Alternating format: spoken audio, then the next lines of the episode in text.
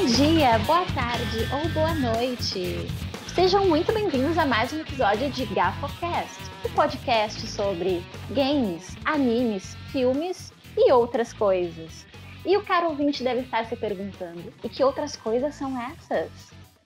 Só tenho a dizer uma coisa: como as bios de antigamente do extinto Orkut, descubra. Hoje, em mais um novíssimo episódio, estamos com ele, o maravilhoso, o belíssimo, o vizinho pelado, o dono do sul, Vico. Olá, Vico, tudo bem?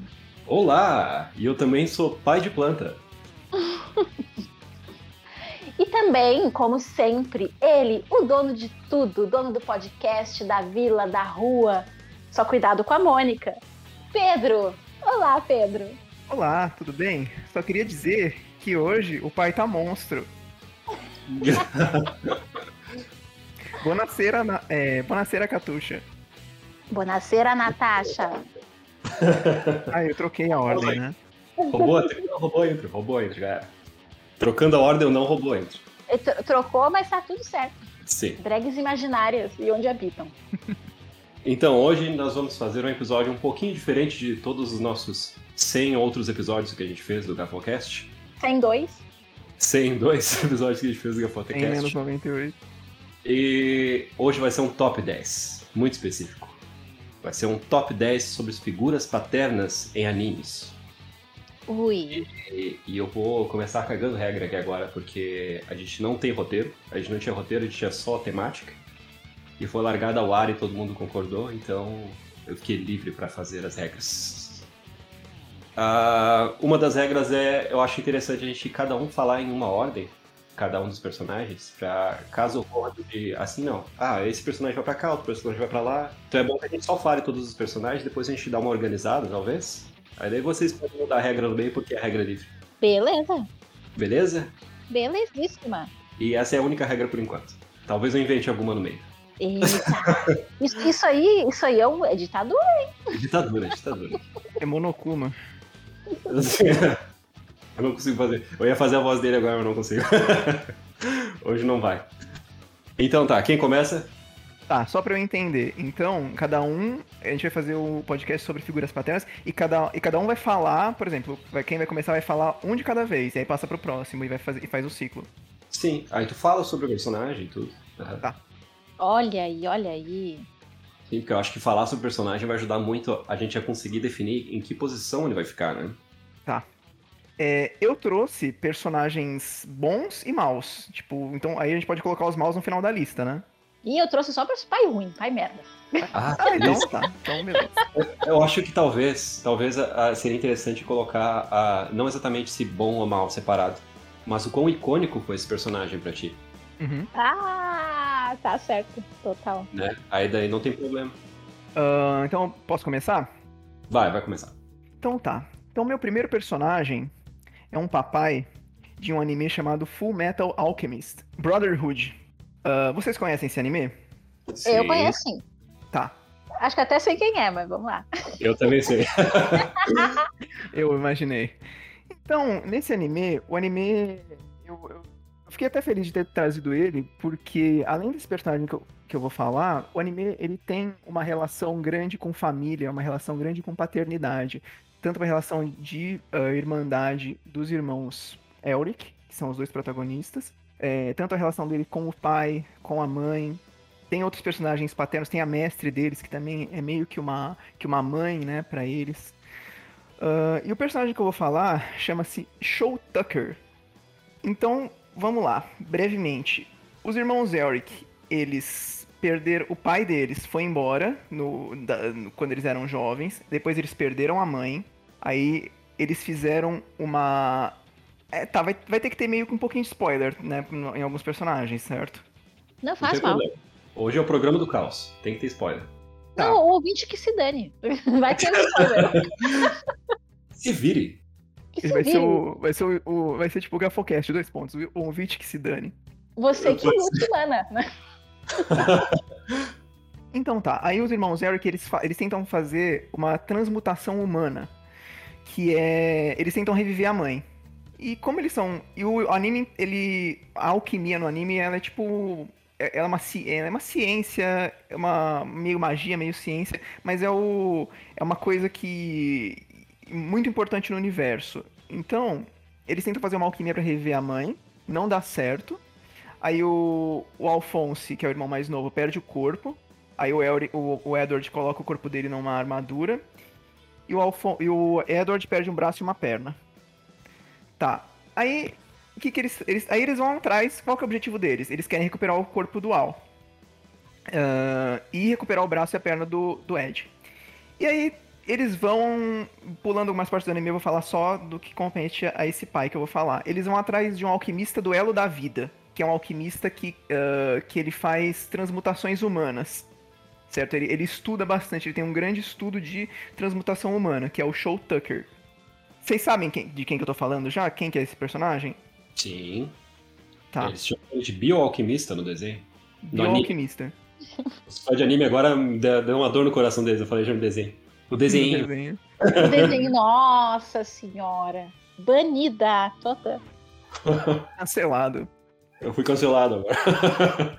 Eu vou ser mais Cancelado. cancelado ainda quando chegar as minhas vezes, vocês vão ver. Cancelado pela comunidade ah, dos otakus e otomês, enfim. Aí eh, eles vão atrás do, desse Show Tucker e ele é um. Ele, ele mora. Ele mora com a filha, né? Que é a Nina. E com um cachorrinho, um cachorro bem grande, que é o Alexander. E, e qual que é a história? O- ele, é alquimi, ele é um alquimista federal, que é um nível alto de alquimista no universo, porque ele conseguiu fazer o quê? Ele conseguiu fazer uma quimera que fala. Vejam vocês. Porra, brabo pra caramba. Bravo.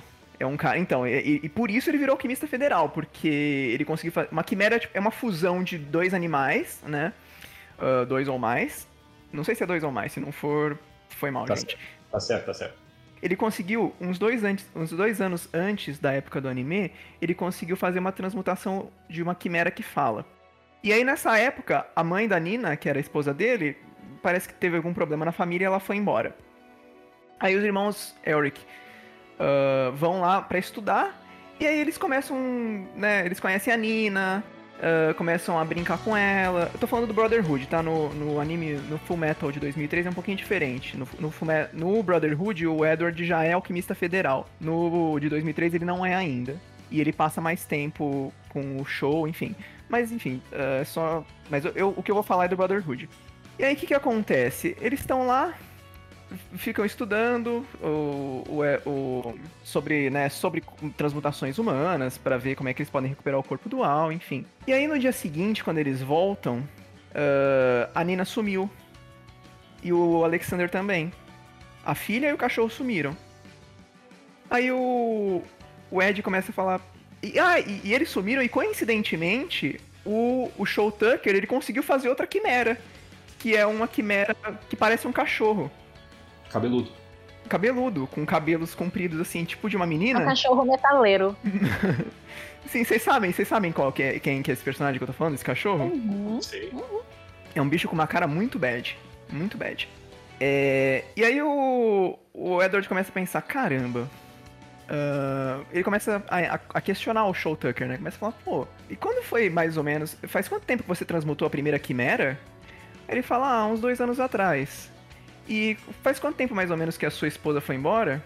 Aí, uns dois anos atrás. Aí, porra, fica, fica claro que, o que, que o Show Tucker fez, esse pai maravilhoso. Como ele tava no prazo, se ele não fizesse outra transmutação humana, ou outra, outro grande, outra grande conquista, né, para ele ia perder o título. Se ele não fizesse outra grande conquista pra alquimia, ele ia perder o título de alquimista federal. E ele tem uma condição financeira boa justamente por esse título. Ele mora numa puta casa legal, ele consegue prover pra família por isso. Então o que, que ele fez? Ele pegou a filha, pegou o cachorro e fez uma quimera. Ai, que graça, né? É o pai do ano. Esse cachorro que ele faz, essa quimera, me lembra muito o Tristonho do, do, do Ursinho. É Eu acho que- verdade. Ele aparece muito com o cabelinho no rosto e, e sempre com cara de triste, sentado. É, me lembra muito esse Sim, sim. personagem. Ah, no anime falam que essa primeira quimera que ele fez, que aí é, é a esposa, né? A esposa não foi embora. Ele fez uma quimera com a esposa. E o que, que a quimera fez? Ela só conseguia falar. A única frase que ela falava era: Eu quero morrer. E ela se recusou a comer. Então ela morreu de fome. Ela se matou, que horror. Nossa, que bad, gente. Pai do É. ano, hein? Marido do ano. É, é o cara, esse cara aí, hein? Muito icônico. Eu acho que é um personagem, é uma, é uma cena muito, muito icônica, porque, para mim, quando eu assisti pela primeira vez, eu assisti o. Eu, re, eu revi agora esses primeiros episódios, mas eu assisti a primeira vez lá pra 2012, 2013. E é realmente, tipo, é um negócio que me deixou é muito bad. Não é assim surpresa, porque você já começa a ver, você já começa a perceber que tem alguma coisa errada uh, nessa história do, desse alquimista do show. Mas é uma cena bem forte. Ele, eu vi que ele não faz muito também pra, pra esconder, né? Eu realmente. É. Eu, só assim, ah, que, que, ano, que ano tua mulher foi embora? Ah, é, foi nessa data aqui. Que dia tu fez aqui, cara? Foi exatamente nessa data aqui. Na mesma noite que a mulher foi embora. E aí o, o Ed, ele fica muito puto. E o Show Tucker até faz uma relação, fala, porra, mas quem é você pra ficar pra, pra falar isso, pra falar de mim, se você se você e teu irmão tentaram fazer o tabu da alquimia, que é tentar fazer transmutação humana pra rever sua mãe.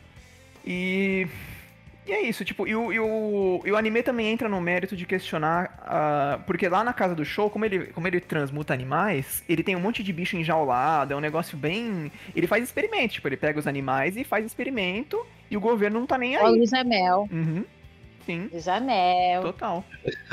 sim, sim. É muita coisa que acontecia é, em, em essas histórias de nazistas e tal, fazendo experimentos né, com as pessoas Uhum. e com animais.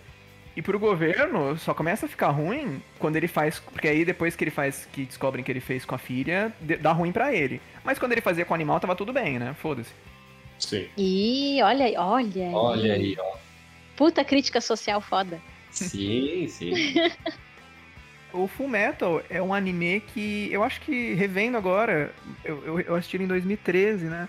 E revendo agora, eu acho que é um dos animes que eu mais gosto, porque ele tem temas de, de religião, tem um, o segundo episódio trata de religião. Racismo. Sim, ele tem, tipo, o. o- o- ah, os diálogos deles são muito bons. Tem um, tem um episódio da, que eles encontram com a mestra, que eles falam sobre o universo, sabe? Sobre, sobre a, a pequenez humana perante o universo. E é bem legal. Eu gosto dele também, gosto bastante. Você viu ele todo, Vico? Não, até, o, até o, o ponto que eu vi eu gostei bastante. Você viu o Brotherhood ou de 2003? Brotherhood. Eu, eu, eu acho mais bonita a animação do Brotherhood. Muito mais bonita. O, o- o Brotherhood tem a parte de. Primeiro, que ele não tem. é, ele tem pouquíssimo aquela, aquelas coisas de. aquelas coisas misóginas, sabe? Uhum. É, só na luxúria que, que, que você falou, né, Vicky? Já, você já tinha falado comigo isso. É, mas é, é para mim faz sentido a luxúria ser assim, porque eu acho que converge com o personagem. E mesmo assim, é, não é só o personagem ou a roupa, como a própria Sarah falou aquela vez. Uhum. Eles não colocam ela em poses estranhas, em câmeras estranhas e tal, né? Eles não colocam ela numa posição de objeto, né? É total, não é a roupa. Eu acho que a roupa não é o de menos. Uhum. No fringir dos ovos, a roupa é o de menos. Eu acho que é a forma como os personagens são retratados. É, Eu, eu não vi isso muito no, no, no, no Full Metal Alchemist, assim. Tem, tem, tem só uma coisa idiota que acho que o. Tem uma parte que o Roy Mustang fala, mas é, é- é- era pra ser engraçado, eu achei idiota, mas era pra ser engraçado, que ele fala, ah, quando eu for o. o não lembro qual a posição que, que ele quer. Agora, todas as mulheres vão ter que usar mini saia. Tipo, era pra ser engraçado, mas eu achei, velho, tipo, meio, meio, meio babaquinha. Decreto todas as mulheres usar mini saia. Ai, Mas que o Roy idiota. Mustang. é- Como é que é? É, Ai, como que é que é? idiota, né? Ah, eu achei tão idiota, cara. Eu achei muito idiota. Por que que, tipo, tudo bem que é engraçado, mas por que que deixa o Ryan Mustang gostar de mini saia dentro da cabeça dele? Que é, é exatamente a se- frase. seria, seria muito mais legal se ele falasse todo mundo vai ter que usar mini saia. Ah, eu adoro essas coisas que a Zora fala. E calcinha de renda. Dentro do exército. né? Claro, a, ué. roupa, a roupa do exército tem que ser. sabe? A farda. Daí, daí você não tá sendo misógino, aí você tá sendo, né? Não, todo Sim. mundo vai usar mini saia, todo mundo vai mostrar as pernas, é isso aí. Direitos iguais.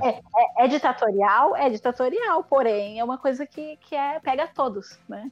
Sim. Os Concordo. homens usavam lá. Os, os... Por que não, né?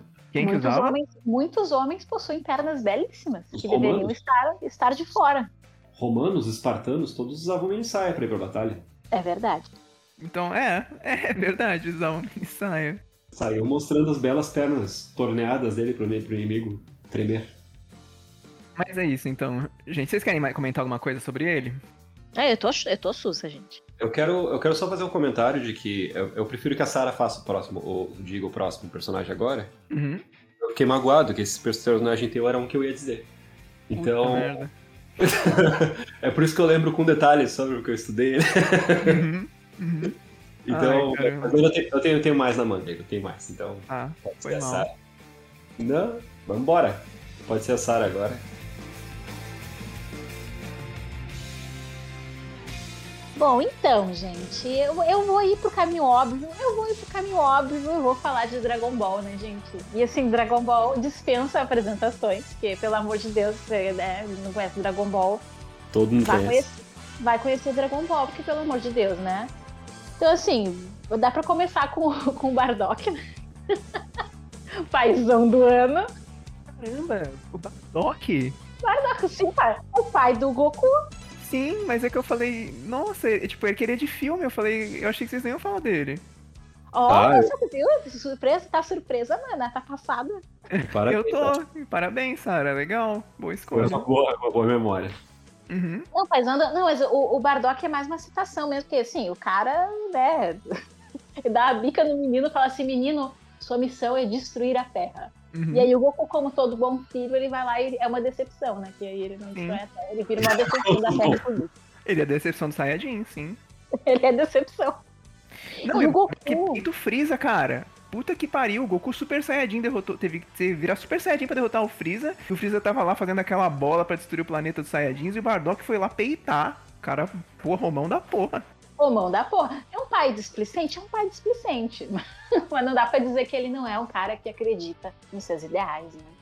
E o Goku é um pai mega ausente, vocês repararam? Uhum. Sim, Tipo, tanto, tanto pro, pro Gohan quanto pro Goten. né? sim. Ele é um pai muito ausente. E vamos, e vamos botar aqui menção honrosa Piccolo. que Piccolo é verdadeiro pai de Gohan. E pai, meus amigos, é quem cria. Pera, mas qual deles eu boto na lista? Como é que é? Eu- é que eu tô escrevendo na mão a lista aqui, pra depois a gente organizar. Qual deles eu boto na lista? O Goku. O Goku? O Goku. Ah, tá. Então tá. Com menções honrosas ao Bardock, que é um, é um paizão assim. Ele, ele fala assim: menino, vou, vou botar esse neném aqui, vou tacar na terra. E ele Uhum. vai destruir a terra. Porque, sim, É, porque o objetivo dos Saiyajins era mandar. Era fazer tipo uma- o- ah, algo como uma colonização de planetas, né? Eles mandavam um bebê e esse, esse bebê ia crescer e ia colonizar esses planetas. Eu não lembro se, o- se- se eles vendiam planetas, era pro Freeza, eu não lembro direito. Mas o objetivo era colonizar. E o Goku fez o contrário, né? Ele, ele defendeu o planeta. O Goku comunista, né? Goku comunista. De esquerdinha, Goku comunista. esquerdinha, esquerdinha, né? Ele quer, ele quer liberdade pros povos da Terra. Uhum. Então, gente, pelo amor de Deus, se você não viu Dragon Ball, veja o Dragon Ball e veja como o Goku é um pai displicente pros seus dois filhos. E como que o Piccolo criou o filho dele e não ganhou nenhum crédito por isso. Eu, eu acho que assim, na questão do Goku, rola meio que uma. ah, ele tem algumas situações que eu discordo muito dele. Por exemplo, depois que ele morre do, na luta com o Cell, imagino que ele já sabia que ele tinha feito o Goten com a Tite, né? Suponho que sim. Então. Mas também E- diz que ele é meio burrinho às vezes, né? É porque às vezes ele faz, ele é meio burrinho às vezes, né? E vai quem Sim. não sabe como é que funciona. É. tipo, o Homem das Cavernas. Eu tenho um amigo que faz um questionamento que é o seguinte: quando o céu ia explodir, o Goku vai lá, teletransporta pro planeta do Sr. Kaiô, aí o céu explode lá, morre todo mundo, né? E o Goku, tipo, por que, que o Goku não teletransportou ele pra um outro lugar qualquer? Não sei. Ou teletransporta pro Sr. Kaiô mesmo e volta pra Terra, né? Por que, que esperou o céu explodir pra morrer? Sei lá quantos planetas habitados que tinha que ele podia fazer isso. É pelo mesmo motivo pelo qual talvez ele não soubesse que, que a, a Titi estava grávida. que ele é meio burrinho. Sim. Nossa, eu, eu tô falando aqui, tô falando do Deus de muitas pessoas, né? Vai, vai. Você vai ser cancelada, velho. Você. Esse, aí, esse vai ser o podcast de cancelamento. Eu acho que até o final do podcast talvez nós três sejamos cancelados. Porque, tipo, eu li, eu tava lendo, porque eu imaginei que vocês iam trazer Dragon Ball. Aí eu, eu tava lendo, tipo, essa questão do Piccolo, do Goku, e tem um pessoal que. É, tipo, não, não fala, não, vocês, é, esse negócio do Goku não ser pai, não ser um pai ausente, e tem aqui as evidências, não sei o que. O cara, o cara faz uma tese de doutorado a- a- acerca da, da boa paternidade do Goku. Goku paizão. Sim, Tim Goku paizão, Tim Goku ausente. sim. Minuto ausente. Ai, gente, socorro. Mas, não, e, e vamos, vamos fazer menção rosa ao Piccolo, sim, porque Piccolo, Sim. Ele, ele foi um cara, assim, fora de série. Fora Uhum. de série. Não, vou, não, vou, não tenho nem o que dizer de Piccolo. Piccolo tava lá, ele tava lá quando, quando a coisa pegou fogo, é ele que tava lá pra apagar o fogo. Tá. Falar, menino, menino, aqui eu te ajudo. Inclusive, nesse mesmo, nessa mesma saga do céu, depois que o Goku e o Gohan treinam lá na, na, na sala do tempo, eles saem com aquela armadura da Bulma, né? De saia. De, é, aquela armadura que a Bulma fez, parecida com o estilo que os Saiyajins usavam, que o Freeza usava também. E, Hum. e ele sai com a armadura toda quebrada. Aí o Goku pede a roupa antiga dele, que é aquele kimono laranja, e o Gohan pede uma roupa. Ele pede pro Piccolo uma roupa igual a do Piccolo. Igual a do Piccolo. Ah, Já diz muito, né? Com capinha e tudo. Sim, quem, quem é que, que é a referência do cara, do, do, do menino Gohan. que tá agora? Do Gohan. Quem é a referência do Gohan? É Goku? Não é Goku. Não. Enfia teste no cu, então. Acabou. Acabou. Eu, não- eu não ia ficar surpreso se ele mandasse raspar a cabeça. Eu também não. Não ia ficar. Porque Então, eu, eu, eu pago muito pau pro Piccolo, acho ele um personagem muito foda. Eu também gosto muito dele. Eu gosto. Eu acho que ele faz todo o arco de vilão e redenção e tudo, né? Sim, sim, porque ele começa como um vilão, né? E, e, ele, e a redenção dele acontece justamente quando ele vai treinar o Gohan depois que o, que o Goku morre na luta com o Raditz, né?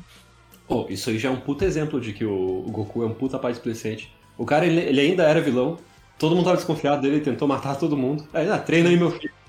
Sendo que ele era um destruidor de, de, de vidas, de planetas e vilão e queria matar todo mundo, era cruel. E ele, ah, deixa minha criança aí contigo, de te treinar. Mal tinha acabado o arco. Então, Quando. É que ele não teve escolha, né? Porque, tipo, o Goku. Eu não lembro direito agora em que circunstâncias que o Piccolo pega o Gohan pra treinar. É porque o Raditz fala: Ó, daqui a um ano vão chegar outros dois Saiyajins. E, e o Goku tá morto, né? Então acho que não tem muito. Eu acho que não foi uma decisão do Goku isso. É. Acho que não, Não foi uma foi. escolha dele. Não, o pior é que a gente fala, eu acho ele um personagem muito foda, eu adoro ele como personagem, mas ele é o pai ausente sim. Sim. Eu adoro ele como personagem, achei ele incrível. Aliás, eu- por pior que seja, olha só, eu vou falar uma coisa polêmica aí, você pode Hum. discordar. Eu acho o Vegeta melhor pai que ele. Uhum. e o. Vegeta é ausente. Foi cancelado duas vezes. E o Vegeta é ausente e ele é um pai mega eh, estúpido e cruel, e, mas mesmo assim. O, eu acho o casal Vegeta Bulma um, um casal, tipo, pais melhores do que o Goku e Tite. Exato, exato. Aí, ó, a gente, a gente convergiu. Eu, eu também, eu tenho, eu tenho que confessar que sim também. Porque a Bulma é uma mãe liberal, sabe? Tipo, ela, ela deve ser mais, bem mais. Deixa, deixa o Trunks, porra, deixa mais livre. A Tite é muito. Ele, Ai, ela- a faculdade tem que fazer faculdade. É. A gente é aquela mãe neurótica. Uhum, sim, E a Bulma é, é de, é de boa. né? A, a Bulma é um personagem muito legal, né? sim. Mas foda-se, ela é foda-se. Eu gosto disso. É toda dela. Eu É, É, tipo, isso que o Vegeta, é por isso que o Vegeta gosta dela, né? O Vegeta é, é, mas tipo, ele é um. Ele é um cara assim mais, mais, mais grosso, né? Mas tem, tem alguns. ah, tem várias partes do, do anime que você consegue perceber que. que ele se importa com a família. Que às vezes isso é uma. é só uma casca, né? Às vezes em, às vezes em casa ele. Porra, no GT ele, ele, ele se preocupa bastante com a filha, né? Que ele- no, no, no GT eles, têm, Aham. eles têm mais uma filha. Eles têm. E ele leva ela no shopping, tem uma cena que eles estão voltando de carro do shopping. Então ele é um. Porra, ele é um pai legal, sim. É um paizão. Sim. Ao contrário do Rei Vegeta, né, gente? Ao contrário do papai. Nossa. Eu tenho, tem, tem duas cenas distintas que eu acho que pra mim que, que definem o que o Goku não é um bom pai e o Vegeta é um bom pai.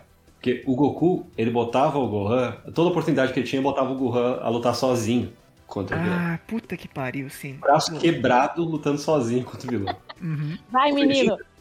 A primeira oportunidade que o Trunks falou assim, não papai, eu vou te defender. O Vegeta foi lá e desmaiou o Trunks pra que ele não, não lutasse. Sim. Porque daí senão não ia encontrar ele e ele sabia que o Trunks não ia, ia querer continuar indo e foda-se, né? Ele desmaiou pra ele lá se sacrificar e pro Trunks lutar. Vai dizer que, que, o, que um é, o Goku é bom pai e o Vegeta não, vai. Claro que não. não.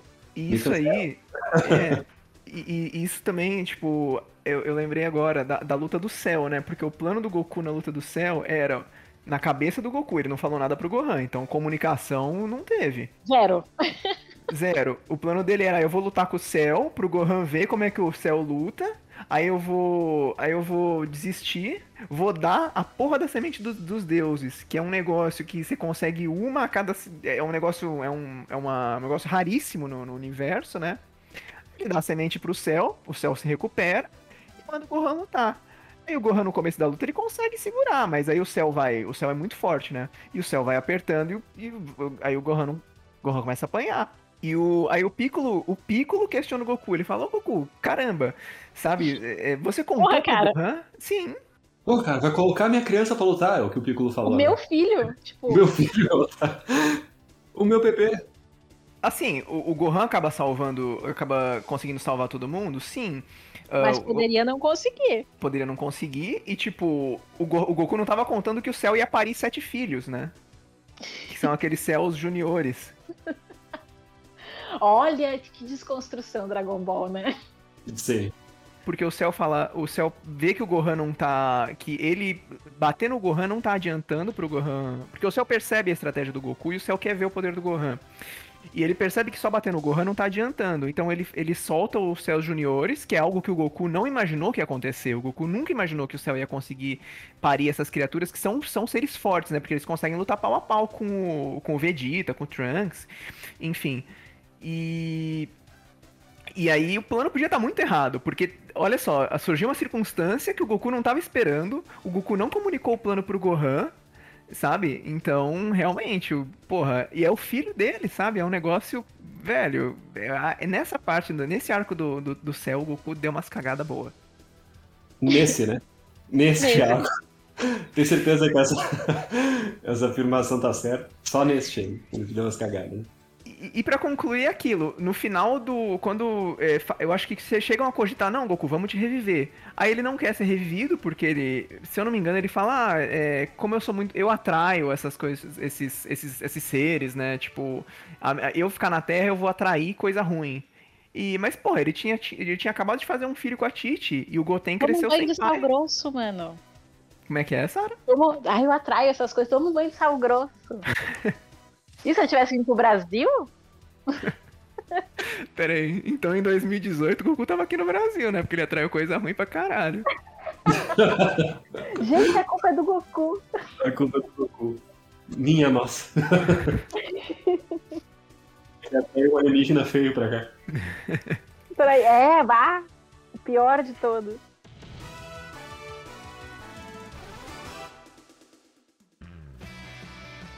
Então agora é minha vez. Eu. O, que eu vou falar é um bem popular e que talvez vocês vão falar, mas agora eu vou eliminar todas as chances de vocês falarem porque eu vou falar. Que é o Iruka Sensei do Naruto. Olha aí, brabo. Mas vocês sabem quem é esse? Sim. Tu sabe? Não sei.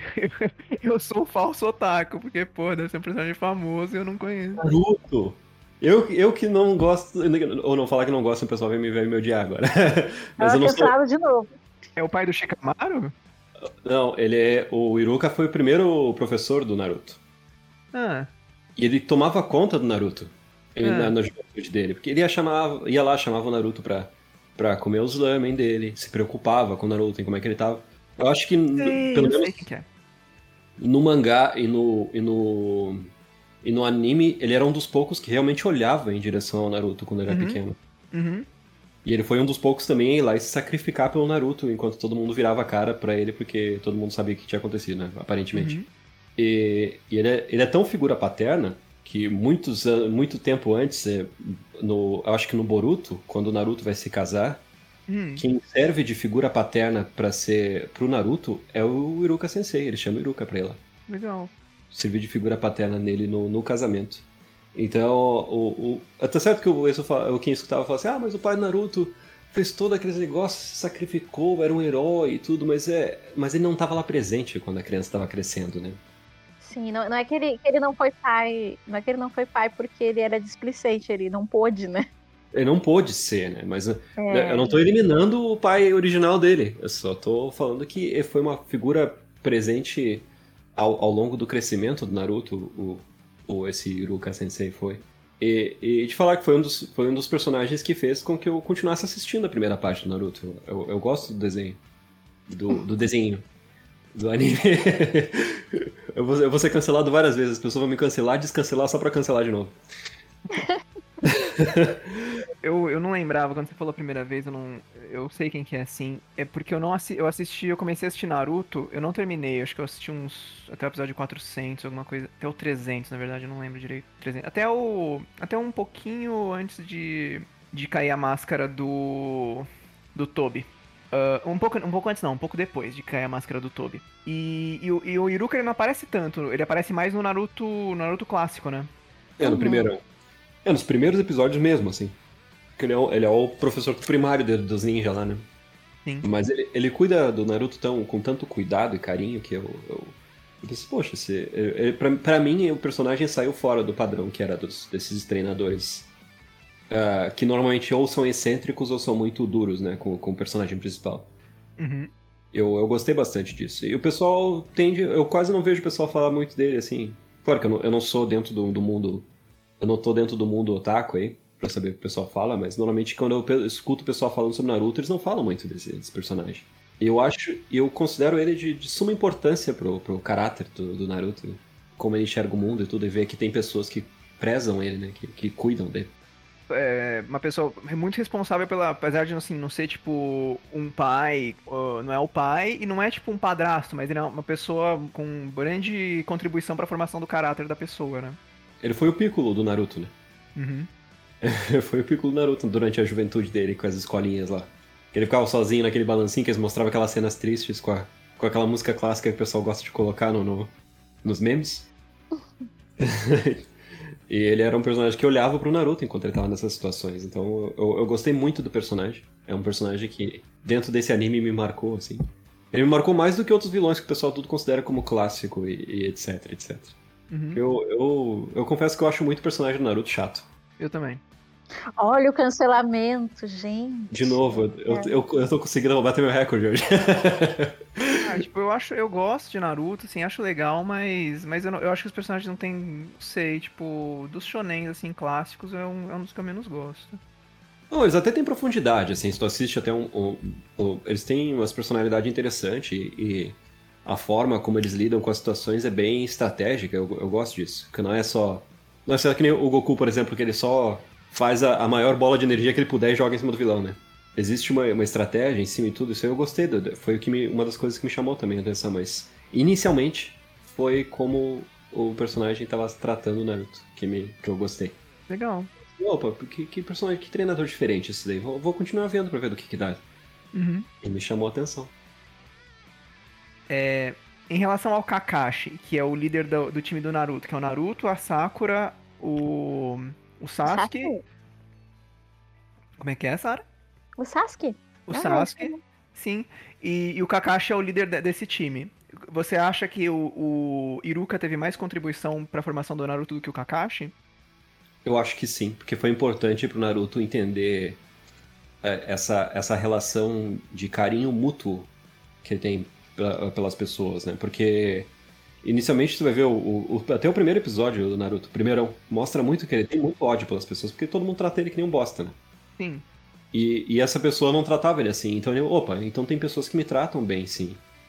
É, não, não é todo mundo que é desse jeito. Eu acho que isso é muito importante, ainda mais quando para fatores psicológicos mais sérios, quando tu é criança, tu entender isso constrói muito bem teu caráter para quando tu é adulto, né? Sim. E, e o Kakashi se enquadra dentro desse desse estereótipo de treinador uh, excêntrico. Que eu, eu, eu, confesso que eu tô um pouco cansado, assim, é legal de ver, mas eu queria ver algo diferente, né? Sim. Então, né, eu gosto mais do Iruka. Iruka Sensei. E o pai do Naruto mesmo, eu acho que é Minato, né? O, ele não, ele, ele morreu, né? Ele, ele, então ele não teve, o Naruto nem conheceu. É, não foi por ele ser displicente, é, ele não, não tinha Não, como. tanto ter- mamãe quanto papai jazeram. E, e jazeram justamente porque são bons pais. Sim.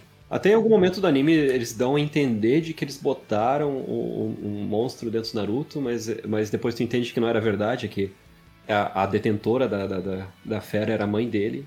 Uhum. E o que o, o pai fez foi conseguir selar, né? Ele e mais algum, vários outros lá eh, conseguiram selar a besta dentro do Naruto pra que eu nunca saísse. Só que fofoca espalha rápido na vila, daí todo mundo soube dentro da, da, da- da cidade. Todas vileiras fofoqueiras. Sim, né? É a, é a vila da Folha, não é? Então é a vila. A fofoca espalha rápido na vila. Aí todo mundo sabia que o Naruto estava com o monstro dentro e, e todo mundo ficou aí, um, tratando ele que nem um bosta. Estranhamente ele vive sozinho dentro de um apartamento nesse desenho, não sei como isso acontece, como é que as pessoas deixam isso acontecer. O, desde o que ele era. Desde o clássico, porque no Shippuden, é, ele mora. Assim, ele mora no apartamento, né? Mas no clássico também, quando ele era criança também. Sim, sim, no clássico também. Tem até uma cena que o, o Iruka Sensei vai, vai procurar por ele e não tá no apartamento. Ele vai olhar dentro da geladeirinha deles, lá porque eles têm eletricidade. Isso eu acho fantástico nesse desenho. Desenho É sobre ninja que tem eletricidade. Uhum. E, e tem leite vencido dentro da geladeira dele. Então, ou seja, ele não, obviamente, por ele ser criança, ele não sabe se cuidar direito, né? A sociedade foi displicente com o Naruto. Eu não, não me surpreende dele não fazer um- umas pinturas no rosto e, e matar alguém no metrô. Sim, o Naruto foi, pô, é um cara forte, porque realmente ele era bem. sofreu bastante preconceito mesmo. Então, esse foi meu personagem. E é só isso que eu tenho pra falar sobre ele mesmo. Vou deixar ele aqui mesmo. Já tem muita coisa boa que eu falei dele. Já tá no meu coraçãozinho. Oh, e arrasou. É. Eu vou deixar a vez do Pedro agora falar. Vamos fazer o círculo. Falando em coraçãozinho, eu vou falar de um personagem de um anime que é do meu coraçãozinho. Ah, E eu revi alguns episódios e eu gosto muito desse anime. Muito, muito, muito. E é o Fujitaka Kinomoto, que é o pai da Sakura do Sakura Card Captors. Caramba, Olha só. cara! Sim, sim. é maravilhoso. Uhum. Ele é o. Tipo. Ele é muito legal. Ele é um pai muito legal. Ele é incrível. Ele, ele, ele, é, ele é pai solteiro, né? Porque a mãe dela morreu. Ele cuida da Sakura e do Toya, que é irmão dela. E é uma puta família assim que você vê, que você fala, nossa, que família legal, tipo, tudo bem. Eles têm muita organização na casa, eles têm um- uma lozinha na cozinha é, com as obrigações do dia. Então, um dia é o pai, outro dia é a Sakura, outro dia é o Toya. E, e você vê que eles seguem, ou eles se ajudam, às vezes falam, ah, Sakura, você não consegue hoje, eu, eu faço, eu cozinho hoje, mas aí, aí sábado você cozinha, sabe? Então é uma, uma família muito legal. Imagino que seja por conta da, da, da criação que o, do, do pai, né? De- dele impor essas regras, dele ser, dele ser legal, dele ajudar, ele ser paciente. Tem um, um episódio que, que, que tem o, que eles estão tentando fazer um bolo, né? Que a Sakura tá fazendo um bolo no negócio da escola. E ele ajuda ela. Ela fala, ah, eu errei aqui. Ele fala, não, não tem problema, você tá aprendendo. Sabe, pessoa, pessoa bem compreensiva, bem empática. Uhum, é verdade. Papaizão, né? Ele é tipo o professor Otônio das Meninas Superpoderosas, né? É um Sim, paizão. sim, é. Aliás, menção honrosa, não é anime, mas menção honrosa. Menção rosa, menção rosa aleatória no meio do negócio, sim.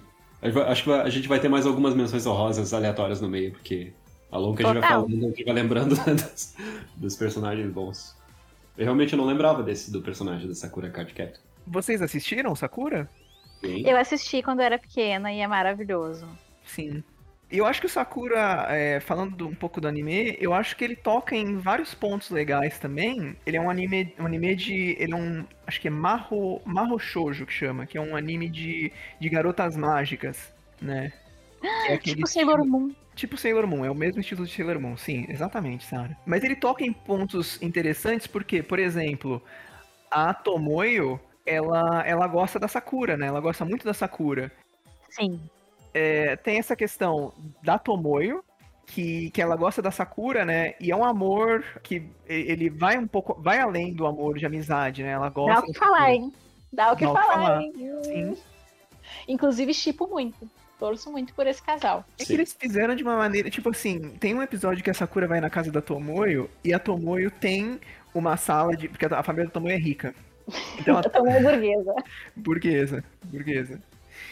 E, e a Tomoyo tem uma sala de vídeo, e a Tomoyo tem uma câmera, né? Então, sempre que a Sakura faz as coisas lá de capturar as cartas, a Tomoyo filma.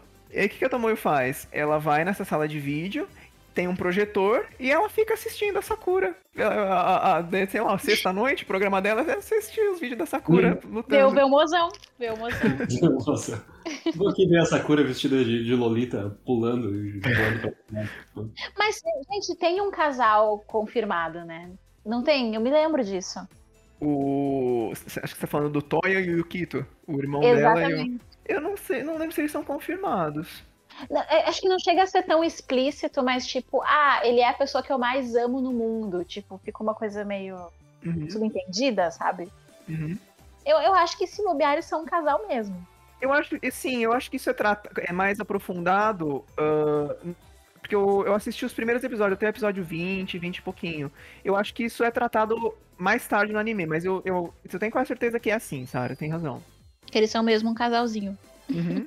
E tem também o, o amigo da Sakura da escola, o Lee, quando a Sakura tem um crush no Yukito, né? Que é o amigo do irmão. Uhum. Ela, toda vez que o Yukito tá lá, ela fica, ela fica vermelha e tal. E o Lee também tem um crush no Yukito. Eu achei isso, eu não lembrava disso. Isso é maravilhoso. Todo É verdade. crush. O cara é muito maravilhoso. Cuidado, esse homem é perigoso e maravilhoso. Nesse episódio do bolo que eu falei, a, o Lee tá, tá olhando uma cozinha, né?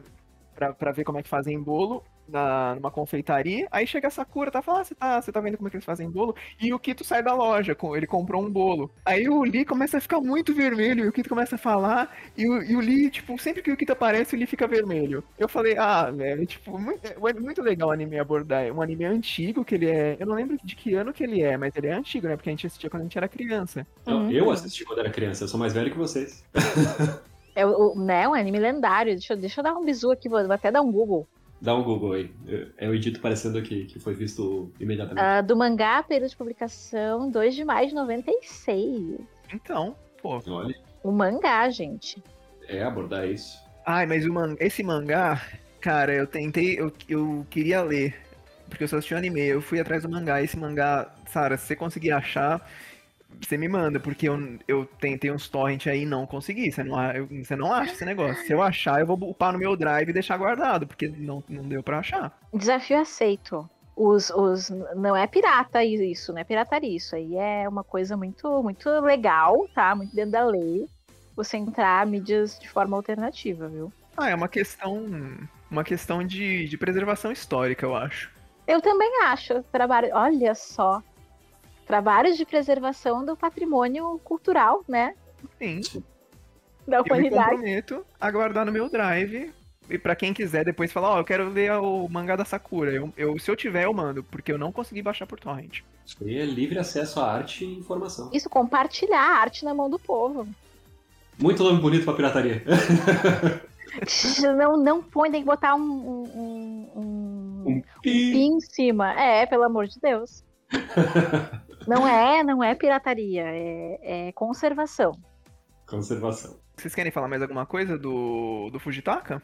Olha, eu confesso que eu nem lembrava desse personagem antes de ter falado dele agora. Agora que tu falou que me, me, me lembrou. E realmente eu- a gente não tem tanto pra falar mais do que tu disse que ele era um, um, um personagem que poderia falar assim, ó, vai vir cena gostosinha né, nessa, Sim. na tela, parece. Sim. O, o Sakura Card Captor, eu acho ele um anime bem, tipo, bem gostosinho de assistir. É um tema. Uma coisa bem leve, sabe? Eu também. Sim. E, e- mas assim, eu falei dele, mas esse personagem, ele não tem tanto destaque na história. Até o próprio Yukito tem mais destaque, o Toya. Só que ele é um. O Fujitaka ele é um personagem secundário. Ele aparece em quase todos os episódios. Mas ele aparece assim, ele é um personagem de suporte. No entanto, ele é um ótimo suporte. Sim, Sim. total. Uma casa sem bom suporte desmonta. Olha aí. Perfeito. Tem um episódio que é filler, ele não, não tem no mangá, mas eu, eu gosto dos fillers do da Sakura. É o episódio 22. E o, ele é mai- bem mais focado no, no pai, porque aí o, o pai tem, acho que uma apresentação para fazer. tá- Ele tá fazendo um trabalho, porque ele é arqueólogo. Acho que ele é arqueólogo. Ele dá aula na faculdade e ele tá fazendo um trabalho. E E aí a Sakura quer ajudar, aí dá uns problemas lá com uma carta que faz todo mundo dormir. Aí no final a Sakura acaba quebrando o. A, a, ele Imagina, gente, fazer um TCC já é um treco de louco. O cara, tá, o cara é professor, tá fazendo uma pesquisa. Aí no final do episódio a Sakura quebra o laptop dele, ele perde o trabalho inteiro. Deve ter. Meu Deus. E ele não fica. Ele fala, não, Sakura, tudo bem, foi um acidente. Que boa. A mão, a mão havaiana de, de pau na mão, acima da. Ai, é, é, menina, tá, tudo bem. É, é, é então. Sai da minha frente, menina, antes que eu te mate. A Havaiana chegou a instalar na própria mão dele, apertar a Havaiana, né? Não, não, melhor não. Melhor não, Não, ele, errado. não é que ele Melhor não é não. um pai brasileiro, ele é um pai, ele é um pai japonês, né, gente? É outra coisa. Se fosse um pai brasileiro, nossa senhora, já voava chinela. Lava, chapéu, vassoura. E, e é isso. é, aí no final desse episódio, ele, ele chama. Ele, ele, ele fala pra Sakura ajudar ele. E é muito bonitinho, é muito fofo. Ai, que amorzinho. Eu tenho vontade de assistir de novo, talvez eu assista em breve. Então é isso, gente. Fujitaka Kinomoto. Anotei aqui. Eu escrevi Fujitaka Sakura do lado, pra eu saber o que, que é, na minha lista, pra eu identificar. Porque senão eu não vou conseguir identificar depois quem é de novo pelo nome, porque eu sou péssimo com nomes. Então, seguindo o círculo, Então, gente, vou seguir com a minha tradição de ser underground, né? Então, vou, vou citar aqui uma coisa que talvez muitas pessoas não saibam. Ahn, Mitsumasa Kido. Vocês devem estar pensando, quê? Hã? Hum? De onde? Como assim? No mangá de Cavaleiros do Zodíaco, Mitsumasa Kido é pai de todo mundo. Sim. No mangá, ele é pai de todo mundo. No anime, isso não, isso não aparece, isso não acontece. Todo mundo é filho de chocadeira ali. Só o Yoga que tem mãe. uhum. E assim, o, o cara, ele pariu, fez filho em todo lugar do mundo, já pra poder ter os cavaleiros. Olha que loucura isso. Como é que ele chama? Ele chama Mitsumasa Kido. Eu. Eu, eu não conhecia, eu não assisti Cavaleiros. Cancelado! Falei que até o final todo mundo ia ser cancelado aqui. Era o objetivo principal. Velhinho de kimono. Como é? É um senhorzinho barbudo de kimono? É um senhorzinho barbudo de kimono, que ele é muito burguês, muito rico, muito velho. E aí o que, que ele faz? Hum, Ele acha lá a, a Saori, que é o bebezinho. Ele, por acaso, ele tá dando um rolê na Grécia. Tipo, Uhum. de turi turistando total. uhum. uh, tirando, tirando selfie pro Insta dele, né? E aí ele rico. vê lá o, o, o cavaleiro de Sagitário, todo desgraçado, quebrado, com o bebê no colo. E o Sagitário fala assim, cara, esse negócio é o seguinte, esse bebê aqui, tá ligado? Esse bebê aqui, reencarnação da deusa Atena, tipo, cuida desse nenê pra mim.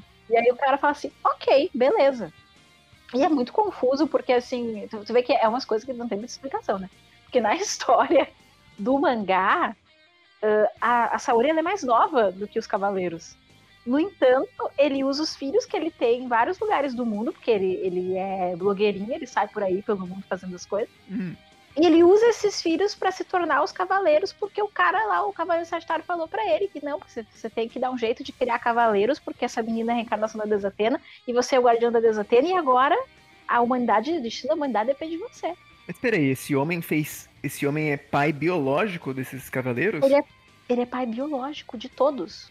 Mas são sete? No... Quantos Pelo, cavaleiros são? é, pelo menos os de bronze acho que são 10, se eu não me engano. Caramba. E aí tem o núcleo principal, que são cinco. Desses Uhum. cinco, ele- ele- eles são todos irmãos.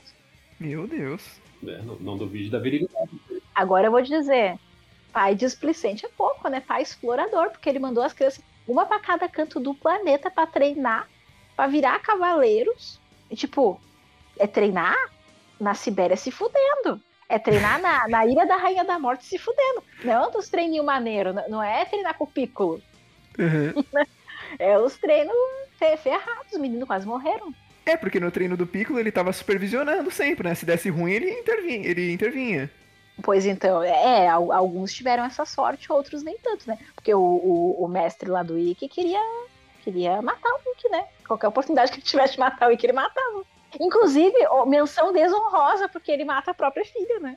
Mata o próprio filho. Ele é um pai ruim, então ele não entra no. não é pai bom.